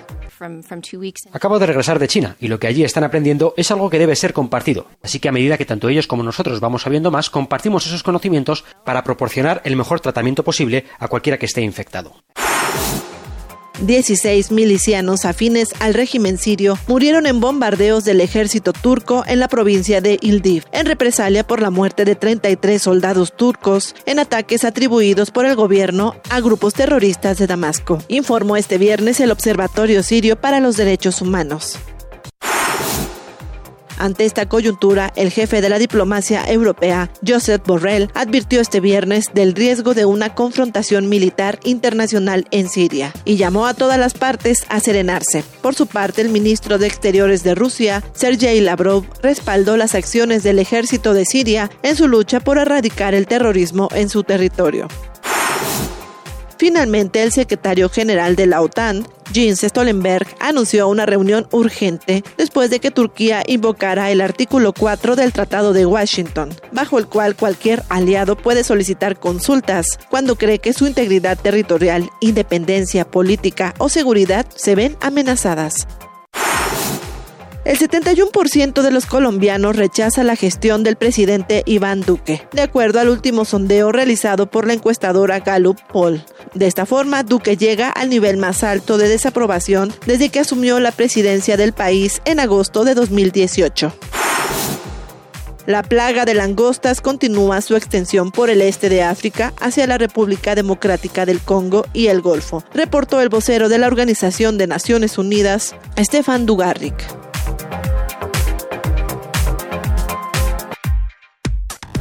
Relatamos al mundo. Relatamos al mundo. Porque tu opinión es importante, síguenos en nuestras redes sociales, en Facebook como Prisma RU y en Twitter como arroba PrismaRU. Bien, continuamos, continuamos aquí en Prisma RU. Lo prometido es deuda. Les dijimos que los íbamos a invitar al FICUNAM y además hablarles también de este importante festival. Y ya estamos justo en esto. FICUNAM que llega a su décimo aniversario, diez años ya ininterrumpidos de trabajo, películas, actividades que componen este festival de cine que comienza ya la próxima semana. Y para hablarnos de este FICUNAM ya está con nosotros Michelle Lipkes, que Michelle Lipkes, que es directora artístico de este festival. ¿Qué tal, Michelle? ¿Cómo estás? Muy buenas tardes. ¿Qué tal? Buenas tardes. Muchísimas gracias por la invitación y el espacio. Pues bienvenido. Cuéntanos un poco de FICUNAM. Son eh, 40 películas aproximadamente más, ¿verdad? 141. Perdón, 141, ya, ya estoy restando 100, ¿eh? Pero pues eh, habrá que escoger porque es casi imposible que podamos ver todas en el, en el festival, pero pues ven, platícanos un poco de lo que significa este festival ya en su décimo aniversario y lo que podemos encontrar, que no son solo películas. Claro, pues bueno, ya como dices es nuestro décimo aniversario, ahora del 5 al, al 15 de marzo.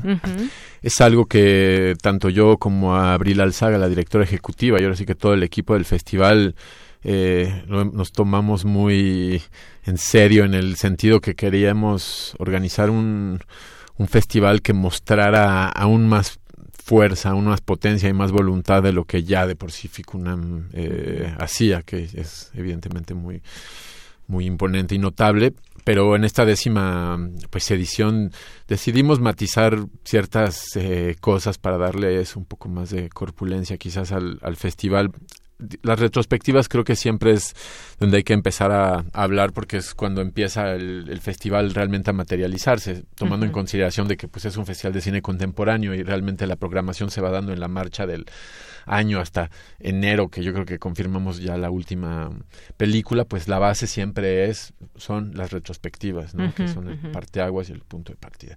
En este sentido, realmente la retrospectiva que yo creo que en el mes de enero del año pasado, o sea, antes del FICUNAM ya estaba bueno, sentándome a, a, tener una serie de juntas justo para eh, confirmar que íbamos a hacerle la retrospectiva a Chantal Ackerman, uh -huh. la cineasta eh, nacida en Bélgica. En Bélgica. Uh -huh. y, y, bueno, fue un buen punto de partida, evidentemente. Para mí era muy importante, bueno, finalmente tener la posibilidad de dedicarle una, una retrospectiva a, a Chantal Ackerman. Uh -huh. Porque bueno, yo como cinéfilo y como, como cineasta su, su obra me ha, ha influido muchísimo en, en mí, uh -huh. o sea, ha determinado tantas cosas que a, a, veces, ahorita como que estoy armando la, la retrospectiva, que ya está armada, bueno, he procesado, me he dado cuenta de que, pues de lo mucho que de cierta manera yo personalmente le, le debo a Chantal Ackerman por lo que su cine me ha dado y su, su persona, supongo que, que, también. Entonces eh, eh, vamos a tener muchos de sus largos, más de 20, entre cortometrajes, mediometrajes y largometrajes.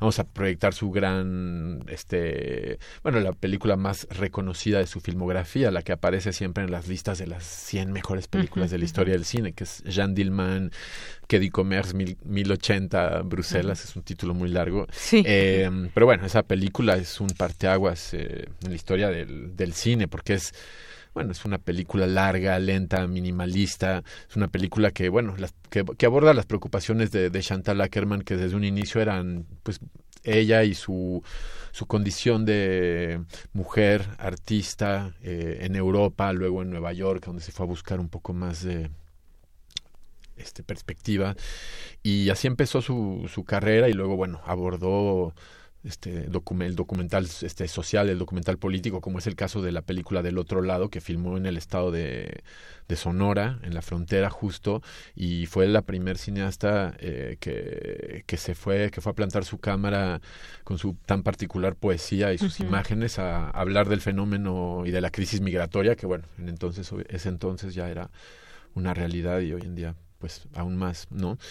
Y ha hecho ella hizo adaptaciones literarias, o sea, desde Marcel Proust hasta Joseph Conrad, entonces es bueno, hacía de, de todo y obviamente todo lo hacía con una maestría cinematográfica visionaria. Claro, y conozcamos, por supuesto, su trabajo. Decíamos 140 largometrajes que provienen de más de 40 países y un festival que, que, que, busca traer ese, ese buen cine pues a los universitarios, al público en general que quiera, que quiera disfrutar del cine, ya sean cinéfilos, cineastas, gente que pues simplemente le interese ver una buena propuesta. Eso, toda esta curaduría que se hace, toda esta elección, es un trabajo muy grande el que está detrás de Ficunam. Sí, pues, Michelle. claro. Eh, pues toma todo el, el año, o sea, es, es, un trabajo que nunca, nunca se detiene, porque, digo, mi deseo y mi manera de querer trabajar es verlo absolutamente todo y absorber un máximo de, de, información para entonces, bueno, poder tomar ya decisiones pragmáticas en relación a qué película programamos y que, y que no. Eh, evidentemente la, el espíritu de Ficunam es un, es un espíritu de, de, de búsqueda de, de, cineastas aventurados y aventuradas que, pues bueno, que no conformes con un poco las estructuras académicas, uh -huh. se lanzan en muchos tipos diferentes de, de, películas que creo que abarca un poco el espectro autoral, o sea, entre el famoso este, bueno, cine largo, que es uh -huh. un cine muy muy poco comercial inclusive hoy en día en la era Netflix donde ya somos capaces de ver cosas más largas de media duración uh -huh. eh, pues nosotros tenemos una larga propuesta de, de cine largo desde uh -huh. la versión restaurada de Satan Tango de, de Belatar que es también estas películas que aparecen en las listas de lo mejor de la historia del cine tenemos la última película por ejemplo de Lav eh, Díaz que es este cineasta filipino que uh -huh. ha hecho una serie de películas larguísimas y que van desde las 5 horas hasta las 11 horas. Es un cineasta completamente narrativo, eh, obviamente muy, muy ambicioso y con ambiciones muy provocadoras. Uh -huh. Y nos encanta, evidentemente, porque Ficunam pues es un festival hecho para, para provocar, pero digo, para provocar pensamiento y para provocar un diálogo y para provocar que se acorte la distancia, sabes, entre, uh -huh. entre las películas y, y el espectador porque como es un cine este, relativamente difícil, eh, pues hay resistencia y es importante dialogar al respecto para pues para, para romper un poco las este los, los a prioris que se tienen alrededor del cine no comercial ¿no? oye ya nos decías algunas de, de las películas no sé cuán, qué tantas hayas visto tú de, de, las que se van a presentar en este festival pero eh, coméntanos de algunas en particular que nos puedas recomendar porque son muchas películas y de pronto pues bueno es importante que cada quien cheque pues toda esta cartelera y vea pues de qué país viene la película que vea la ficha y bueno a cada quien hacer su propia elección selección. Pero hay algunas que nos puedas eh, comentar, algunas de las que nos has dicho. ¿Con cuál comenzamos, por ejemplo, el próximo 5 de marzo? Bueno, el 5 de marzo inauguramos con la última película del cineasta de origen palestino Elia Suleiman, eh, It Must Be Heaven, se llama la, la, película que fue estrenada en la competencia oficial del último Festival de Cannes, en donde salió con el premio Fipresi, el premio, creo que era este, un reconocimiento de la crítica, ¿no? Y una mención especial. Eh, ese año, pues ganó justo Parasite de Bong Joon-ho la Palma de Oro y ganó Atlantic de Mati Diop el segundo premio. Y bueno, el tercer lugar fue un poco para, bueno, la película de, de Elia Suleiman, que es su cuarto largometraje. Es un cineasta de una filmografía pues este pequeña de, hecha de cuatro, largometrajes hechos a lo largo de 20 años pero es un cine de un de un rigor formal y de una autoría que creo que hacen del cine de Elia uno de los autores cinematográficos más totales porque inclusive actúa en sus películas y y, verlo en sus películas es, es, es, es muy emocionante porque es como un actor de cine mudo y, y es heredero físico, este es un poco espiritual, creo que casi de Buster Keaton, entonces bueno, remontando a los meros orígenes del cine, casi casi. Y es un cine muy político también, que está muy consciente, bueno, del mundo eh, del que viene, Palestina, y, del planeta en el que vive, porque It Must Be Heaven fue filmada en Palestina, fue filmada en Francia, en donde Elia Suleiman vive, y también en bueno en Canadá que se hace pasar por Nueva York. Este entonces esa es nuestra esta, inauguración. esta es una esta es la inauguración es una de las películas. Qué, qué otras más que ahí nos puedas pues mira ya hablé de Ackerman y de y de Tourneur son dos de nuestras retrospectivas. La tercera retrospectiva que es importantísima es, es fundamental porque está dedicada a alguien que formó la historia del cine tal como la conocemos que es Jacques Tourneur este cineasta que nació en Francia pero que era hijo de cineasta de Maurice Tourneur y, se fue con su padre a Hollywood y Jacques Tourneur empezó a bueno, hizo carrera ahí, empezando con cortometrajes, documentales institucionales. Luego hizo su ópera prima que se llama They All Come Out, que vamos a pasar también en Ficunam en 16 milímetros. Es muy importante eso que estamos haciendo, porque la mitad de la retrospectiva es en 16 milímetros, en 35 milímetros, y tenemos, bueno, DCPs eh, en muy buenas condiciones o inclusive restaurados, como es la de Way of the Gaucho, que esta película la filmó en Argentina, Jacques Tourneur, y fue una comisión de, de Perón en esa, en esa época. Perón quería filmar una película y encontraron a Jacques Tourneur y hizo, este western de gauchos alucinante, que es Way of the Gaucho. Muy bien, bueno, pues otras las películas. Además, oye, eh, pues es muy importante todas estas alianzas que se hacen dentro de, de, FICUNAM. Me gustaría también que nos platicaras un poco. Está las, la cátedra Iman Bergman del cine y teatro, Max Au, el programa, eh, ahí está el IMCINE. Están varias, varias eh, alianzas que, que hacen posible este gran festival y que también nos digas, pues, las, las sedes, donde podemos permearnos de todo este festival el festival sería imposible sin tanto apoyo. Es un festival muy muy ambicioso, eh, de talla internacional y de una reputación internacional muy contundente también.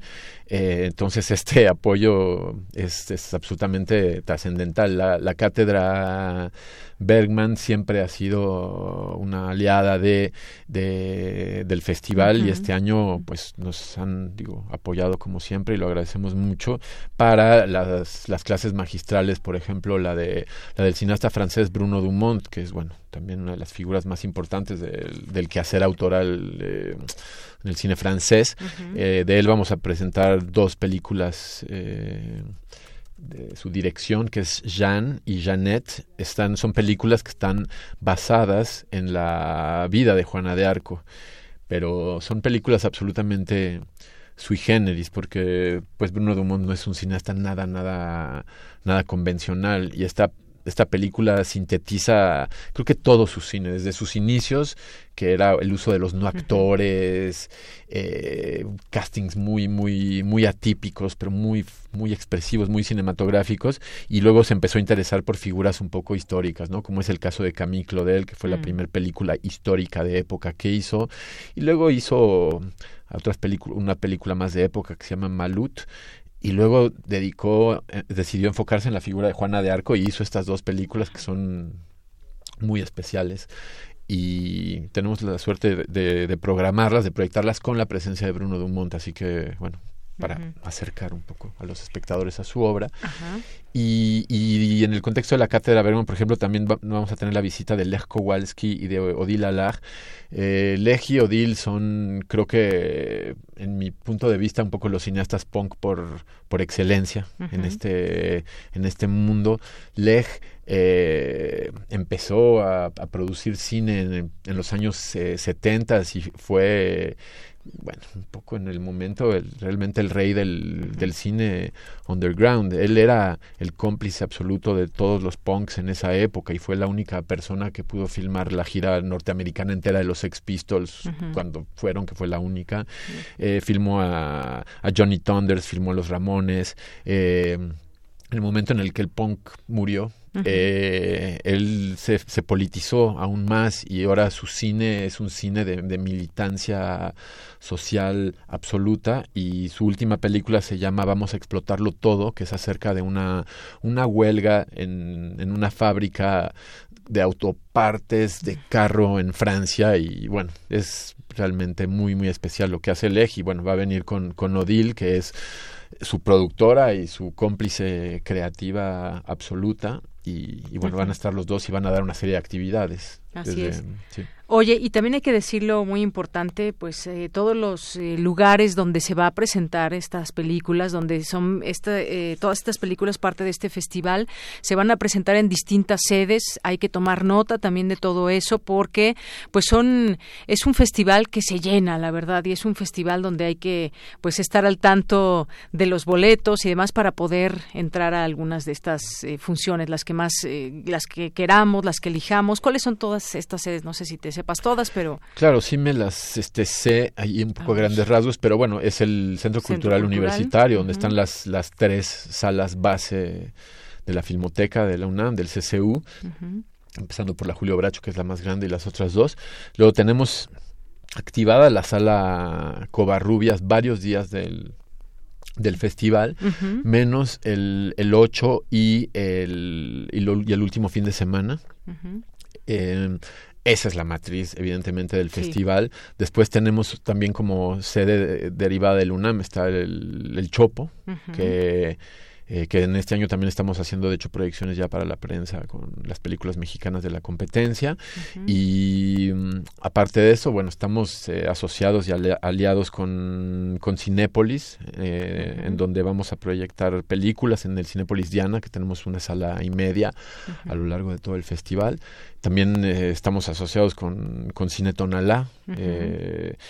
que mm, pues bueno que también estamos abarcando pues un poco de la programación de cine mexicano con presencia de de las personas ¿no? responsables uh -huh. de hacer esas películas y bueno y eso bueno bueno me, me gusta mucho por ejemplo como la, ahora sí que lo que sucede cuando se programa cine mexicano que es un cine, bueno, autoral, muy ecléctico, algo descentralizado también por suerte, eh, y, y los y bueno, como vienen las, las directoras, los directores, es muy especial pues el diálogo justo claro. que se crea, uh -huh. porque pues a fin de cuentas uno desde estas visiones un uh -huh. tanto radicales, autorales, sobre de eh, nuestro país uh -huh. y, y, diferentes latitudes, diferentes geografías de nuestro país, pues eh, aprendemos mucho a través de como miradas muy contundentes. ¿no? Y además, bueno, pues están estas, eh, estas películas, pero también estas actividades en torno, estas conferencias eh, magistrales, estas conversaciones que se podrán dar con algunos de los directores. En fin, me parece que es un festival que llega a sus 10 años fortalecido, que llega también con mucho ímpetu, con mucha, con mucha fuerza y que el público también así lo ha reconocido. Creo que eh, ahí vemos estas salas llenas y que eso es, pues, forma parte también de del querer, de esa necesidad que hay también de la gente que, que nos gusta el cine, que nos gusta disfrutar del cine. Así que, pues bueno, no se lo pierdan entren a la página de ficunam.unam.mx, ahí conozcan de las sedes, los horarios, las películas, todo esto que nos está platicando Michelle, eh, lo pueden encontrar, bueno, las, eh, las sedes, los lugares, pero todo esto que nos platicas, pues muy interesante, que es parte y forma parte de todo este festival.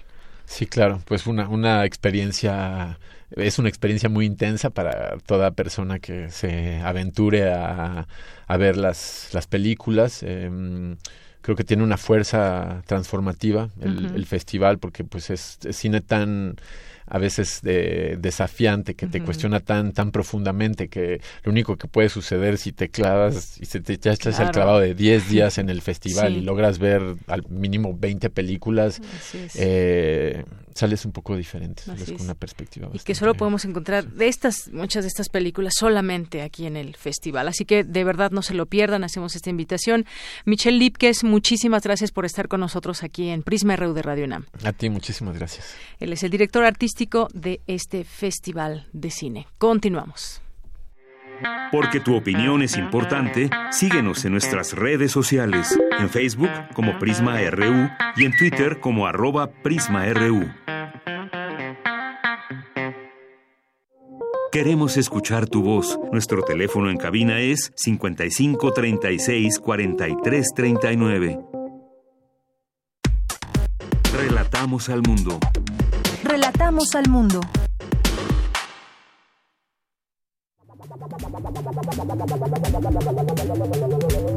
El refractario, RU.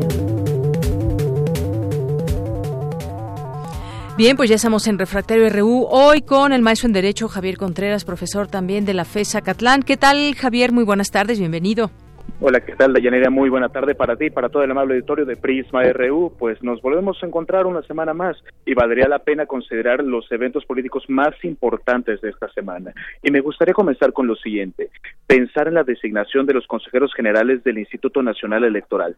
¿Por qué es importante para las y los mexicanos? Porque se trata del primer conjunto de derechos fundamentales el cual debemos proteger, los derechos civiles y políticos. Y en este caso, pensar en la autoridad administrativa que va a regular los procesos democráticos de transición de poder en nuestro país.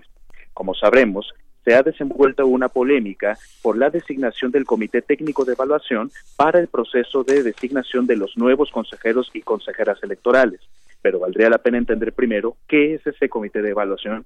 Se trata de un conjunto de expertos en diferentes materias, transparencia, derechos humanos y compañía, para poder evaluar los perfiles técnicamente, profesionalmente, académicamente, de las personas que pretenden ocupar este asiento como consejera general o como consejero general del Instituto Nacional Electoral.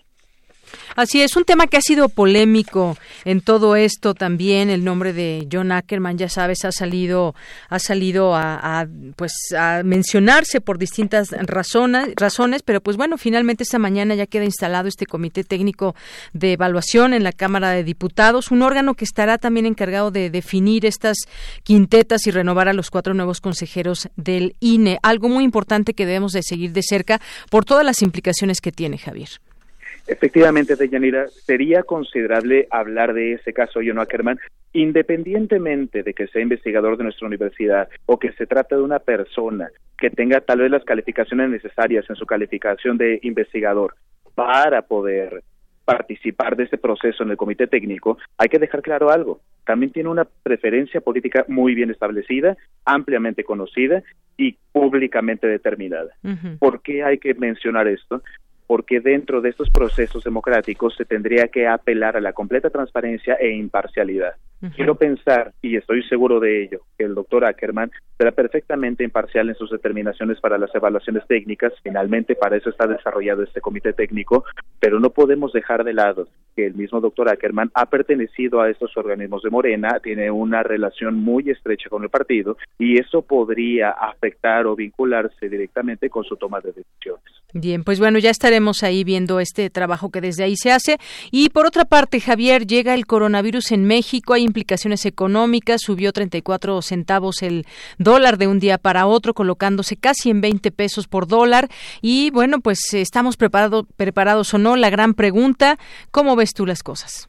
Me parece que es algo que sí tendríamos que considerar hasta los factores económicos. Esto abona la incertidumbre por la que ha atravesado el país durante el último año. No significa que sea un efecto incontrovertible o imbatible, pero sí nos muestra un poco de la fragilidad de nuestras instituciones dentro del Estado mexicano. Pero más allá de que baje el peso frente al dólar, sí tendríamos que pensar en términos estrictos de salud pública. Están ya las recomendaciones de la Secretaría de Salud para el trato personal de forma cotidiana, están ya las recomendaciones y los centros de salud puestos para poder recibir a las personas que puedan experimentar algunos de los síntomas de este posible COVID-19, el coronavirus. y pensar también que resulta imprescindible manejar nuestra higiene de manera muy estricta. Parece una recomendación de mera salubridad, pero no se trata de ello únicamente, sino de los grandes impactos que puede generar esto hasta en la economía mexicana. Estamos preparados. El gobierno de López Obrador ha mencionado esta misma mañana que sí se encuentra ya preparada la Secretaría de Salud y los diferentes institutos de salud para poder atender estos casos de forma emergente. Y valga eh, la pena recordar cómo enfrentamos aquí en México en el año de 2009 esta, comillas, crisis de la H1N1.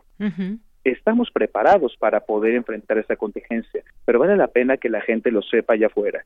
Se trata de una enfermedad y de un virus que ha matado menos personas que otros tipos de coronavirus existidos en años pasados y que aparte, a pesar de su alto grado de viralidad, no es tan mortal como otros virus que ha enfrentado pues la humanidad, pensando en las declaraciones de pandemia o de posible pandemia de la Organización Mundial de la Salud. Así es. Bueno, pues estaremos atentos. Esto en la numerología será importante saber cuántos casos en todo eh, en México pueda haber y de qué manera se está enfrentando, pues el que puedan estar aislados, el que se pueda encontrar eh, todo este tema de romper esa cadena de transmisión que es justamente como es tan contagioso y tan fácil de, que se pase de una persona a otra, a, atender a este tipo de situaciones. Y por último, eh, nos queda poco tiempo, pero pues vimos protestas ahí en la UAP, en Puebla, por el homicidio de tres estudiantes y un conductor de Uber, eh, la línea de investigación, bueno, pues ahí ya vamos viendo, pero pues sin duda la violencia sigue en nuestro país. Efectivamente, Deyanira, me parece que aquí lo que teníamos que rescatar y donde tenemos que apuntar es en la fragilidad de nuestras instituciones de impartición de justicia. Me parece un poco irresponsable que la Fiscalía en Puebla primero mencionara que el móvil se trataba de un sombrero azul para después hablar de una relación pues con estos coachicoleros y otros personajes del crimen organizado. Es importante que se le dé una adecuada capacitación a los integrantes del servicio policial de la, de la Fiscalía y que a partir de ello se puedan generar auténticas líneas de investigación con la integración de buenas carpetas para poder entonces llevar estos casos, porque esa gente merece justicia. Son personas que son universitarias, universitarios como nosotros, no solamente son muertos más, y de todas maneras todos merecen el respeto y respeto a su dignidad. Me parece adecuado que la propia comunidad estudiantil proteste frente al gobierno del Estado de Puebla, proteste frente a esa fiscalía para poder brindar justicia a los deudos de estos familiares, de estos universitarios. No podemos dejarlo así. Esta es una lucha que tiene que ser de todas y todos los mexicanos. Ese clamor de justicia que espera ese pueblo debe pasar también por el talib del Estado de Derecho, pero no solamente se va a resolver a base de decretazos, se tiene que resolver con una reconstrucción comunitaria y estando juntas, estando juntos. Muy bien. Javier, pues muchísimas gracias por estar con nosotros. Nos escuchamos el siguiente viernes. Muchísimas gracias, Deyanira, y para todo el amable público de Prisma RU, que tengan un excelente fin de semana. Igual para ti. Hasta luego, Javier Contreras.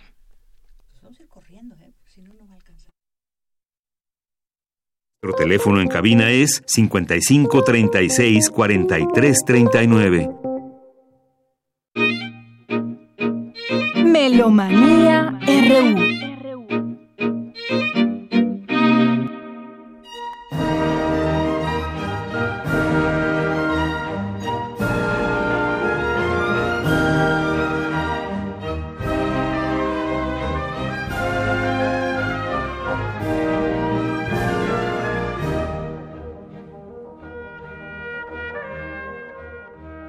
Ya me siento este aludiendo de alguna forma y recomendándoles enormemente a Juan Arturo Brennan por lo que hace con la trompeta, porque porque él utiliza estas variaciones sobre el tema del Carnaval de Venecia en su anuncio y es que él nació Jean-Baptiste Arban, que hizo este eh, compuso este variaciones sobre el tema del Carnaval de Venecia, fue un gran trompetista y también eh, tocaba el sax horno se llama, un como corno saxofón.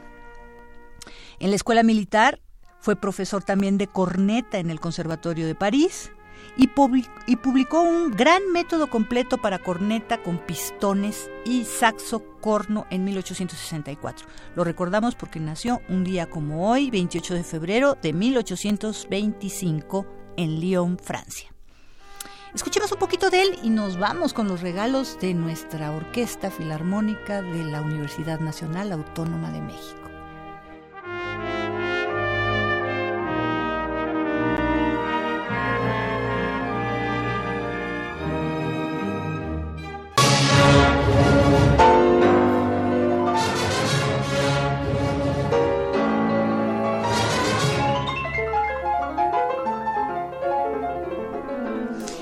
Y bueno, pues quien ama a Rachmaninoff de seguro reconoció este tercer movimiento, el Allegro Vivace del concierto número uno para piano y orquesta en fa sostenido menor, que compuso entre 1890 y 91, pero después arregló y, finalmente su versión definitiva fue en 1919. Tiene tres movimientos, el primero y el segundo que no escuchamos es Vivace y Andante, ahorita estamos escuchando Allegro Vivace. ¿Y quién creen que toca? Pues nada menos que Stanislav Richter. Es su edición completa y esto para invitarlos en el marco del Festival Internacional de Piano. Tenemos a Catherine Larsen Maguire como directora huésped y a Rodolfo Richter al piano. No es Vyacheslav Richter, pero es Rodolfo Richter, Ritter, pianista mexicano eh, que está haciendo una labor muy importante, muy importante de rescate, por ejemplo, de Julián Carrillo, ¿no? En San Luis Potosí y es un gran concertista de bellas artes. Entonces, bueno, además de esto, se podría escuchar la obertura fantasía Romeo y Julieta y la sinfonía número 2, Pequeña Rusia de Tchaikovsky. Llámenos 55 36 43 39. Tenemos cinco pases dobles para mañana, sábado 29, entre 7 y 7 y media de la noche. Tiene que ir a recoger los pases para entrar a las 8 de la noche, un poquito antes para que no haya problema. Así es.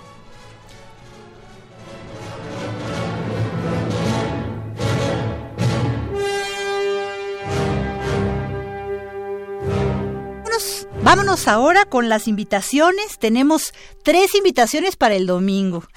Muy chistoso. Bueno, pero empecemos por orden. Gina Enríquez Morán nació en la Ciudad de México en 1954. Ella es compositora y también directora de orquesta. Ella estudió con el maestro Fernando Lozano, quien es el que toca la música de la invitación que vamos a escuchar. Ella rinde homenaje al Águila Real porque resulta que este estreno de, es un estreno Vuela Águila Real, homenaje al Águila Real mexicana.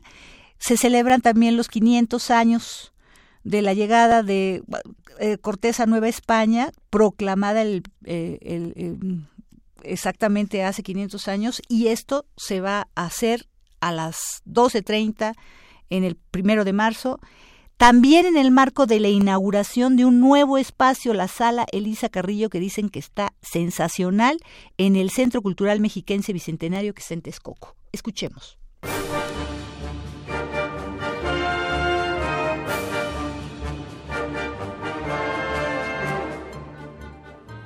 Hola amigos de Melomanía y de Prisma RU.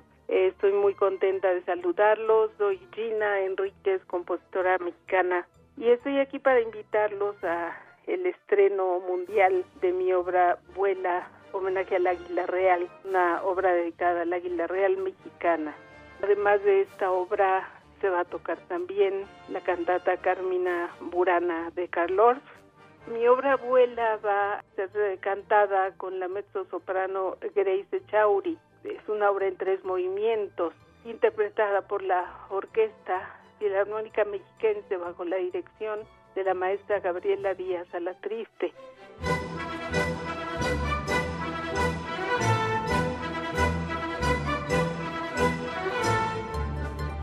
Y van a estrenar una nueva sede en el Centro Cultural Mexiquense Bicentenario en Texcoco.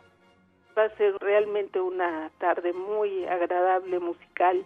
Esperamos contar con la presencia de todos ustedes. La entrada es gratuita. Tienen que llegar antes porque sí hay que recoger boletos para que todos ustedes puedan tener asegurado un buen asiento en esta hermosa sala Elisa Carrillo del Centro Cultural Miquense Bicentenario, domingo primero de marzo, 12 horas. A las 12 voy a estar hablando de mi obra, voy a estar explicando toda la creación de esta obra, todo lo que significa esta obra y el concierto dará inicio puntualmente a las 12.30. Así es que amigos de Melomanía y de Prisma RU, por ahí los espero. Van a ser testigos de un estreno mundial de una obra dedicada al Águila Real Mexicana, emblema de nuestro país.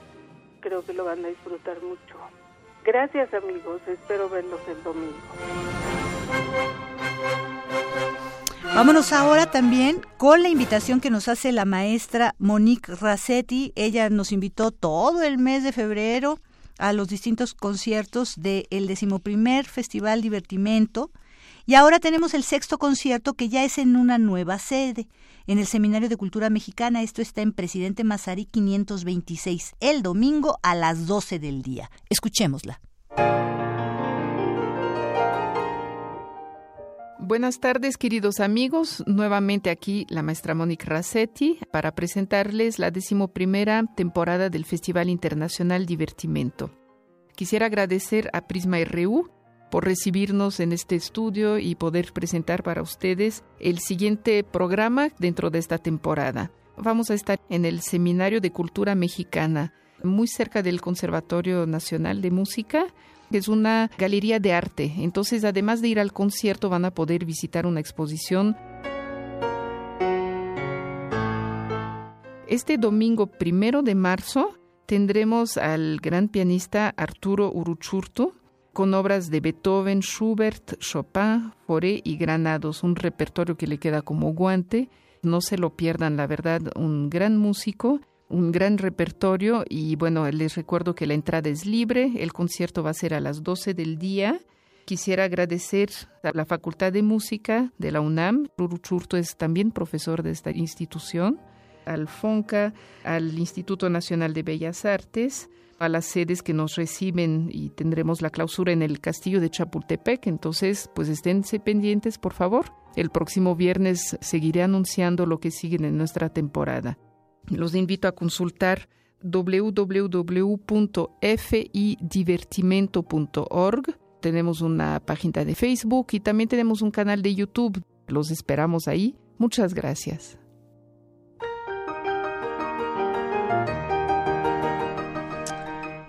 Maravilloso escuchar Arturo Urruchurtu, Beethoven, Schubert, Chopin, Foré y Granados. Vámonos ahora, ese mismo día, después de que escuchen a Urruchurtu, si están allí en Polanco, se pueden pasar al centro Amau San Agustín, en Horacio 921 en Polanco, porque ahí está otra vez, como siempre, el Festival Internacional de Órgano Barroco, ya en su vigésima octava edición, y el maestro Gustavo Delgado Parra, director del festival y también organista y profesor de la Facultad de Música de tiempo completo, va a ser un recital con tres compositores muy importantes para el órgano, Johann Sebastian Bach, eh, César Frank y Olivier Messiaen.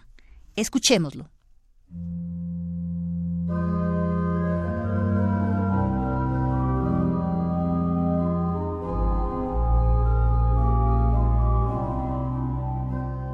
Muy buenas tardes, queridos amigos de Prisma RU. Me es muy grato saludarlos. Soy Gustavo Delgado Parra, el director del Festival Internacional del Órgano Barroco, un festival que, como ustedes saben, tiene 27 años de realizaciones, invitándoles para nuestro próximo concierto, que tendrá lugar en la parroquia de San Agustín en Polanco, el domingo, pasado mañana, a las 15 horas 3 de la tarde. La entrada es libre. En esta ocasión yo tendré el gusto, el placer de interpretar este concierto. Se trata de un concierto con obras de Juan Sebastián Bach, Olivier Messiaen y César Franck. Grandes obras de estos autores, en este caso Juan Sebastián Bach, el preludio y fuga en mi menor, que escribió justamente en su etapa de madurez, ya estando en Leipzig como maestro de capilla en Santo Tomás. Después voy a interpretar una obra de César Franck. En este caso va a ser el coral número 3 en la menor, Después voy a hacer un par de obras de Olivier Messiaen. La primera de ellas es la aparición de la Iglesia Eterna, monumental. Después voy a cerrar el programa con Dieu parmi nous, Dios entre nosotros, que es la última parte, la parte número 7 de La Natividad del Señor, obra que verdaderamente cautivó a toda la música contemporánea de su tiempo y que se sigue manteniendo como una música de una vigencia extraordinaria, de un virtuosismo, de una riqueza de timbres y demás. Un programa muy interesante sería un gusto verdaderamente contar con su presencia y le recordamos que todos estos conciertos se realizan cada mes en la parroquia de San Agustín, todos los primeros domingos de cada mes. Estaremos informándoles como de costumbre a través de este medio y pues los esperamos este domingo a las 15 horas, parroquia de San Agustín, entrada libre, Gustavo Delgado Parra, órgano, obras de Juan Sebastián Bach, Olivier Messiaen y César Frank. Muchas gracias.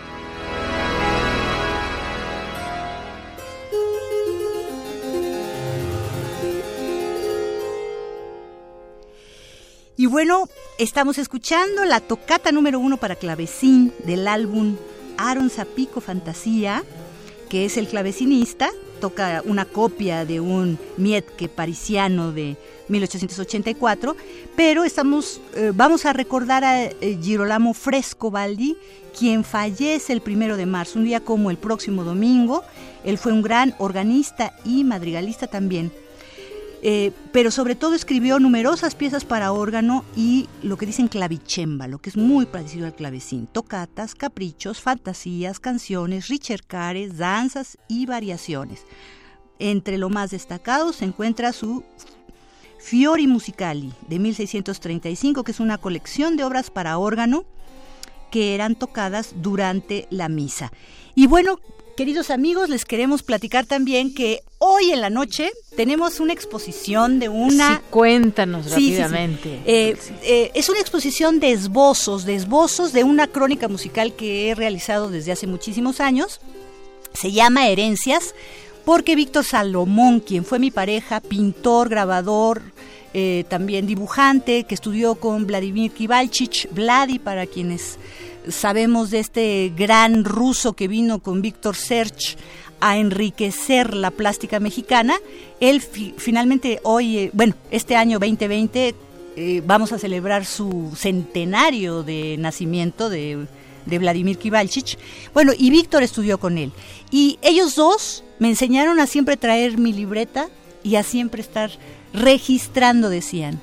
los esbozos, exacto. En cada conciertos ustedes han visto aquí, obra, obra de teatro a veces, eh, todo eso, bueno, pues lo estamos haciendo. Es hoy a las 7 de la noche, aquí en el vestíbulo de Radio UNAM, antes de Intersecciones, que es a las 9, con el Jazz Hop que tenemos a esa hora.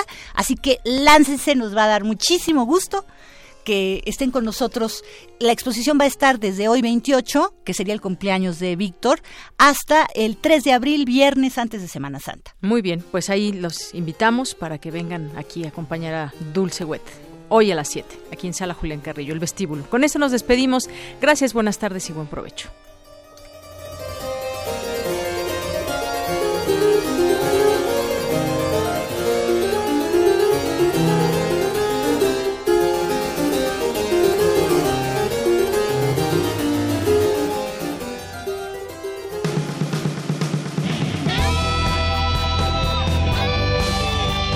Prisma RU.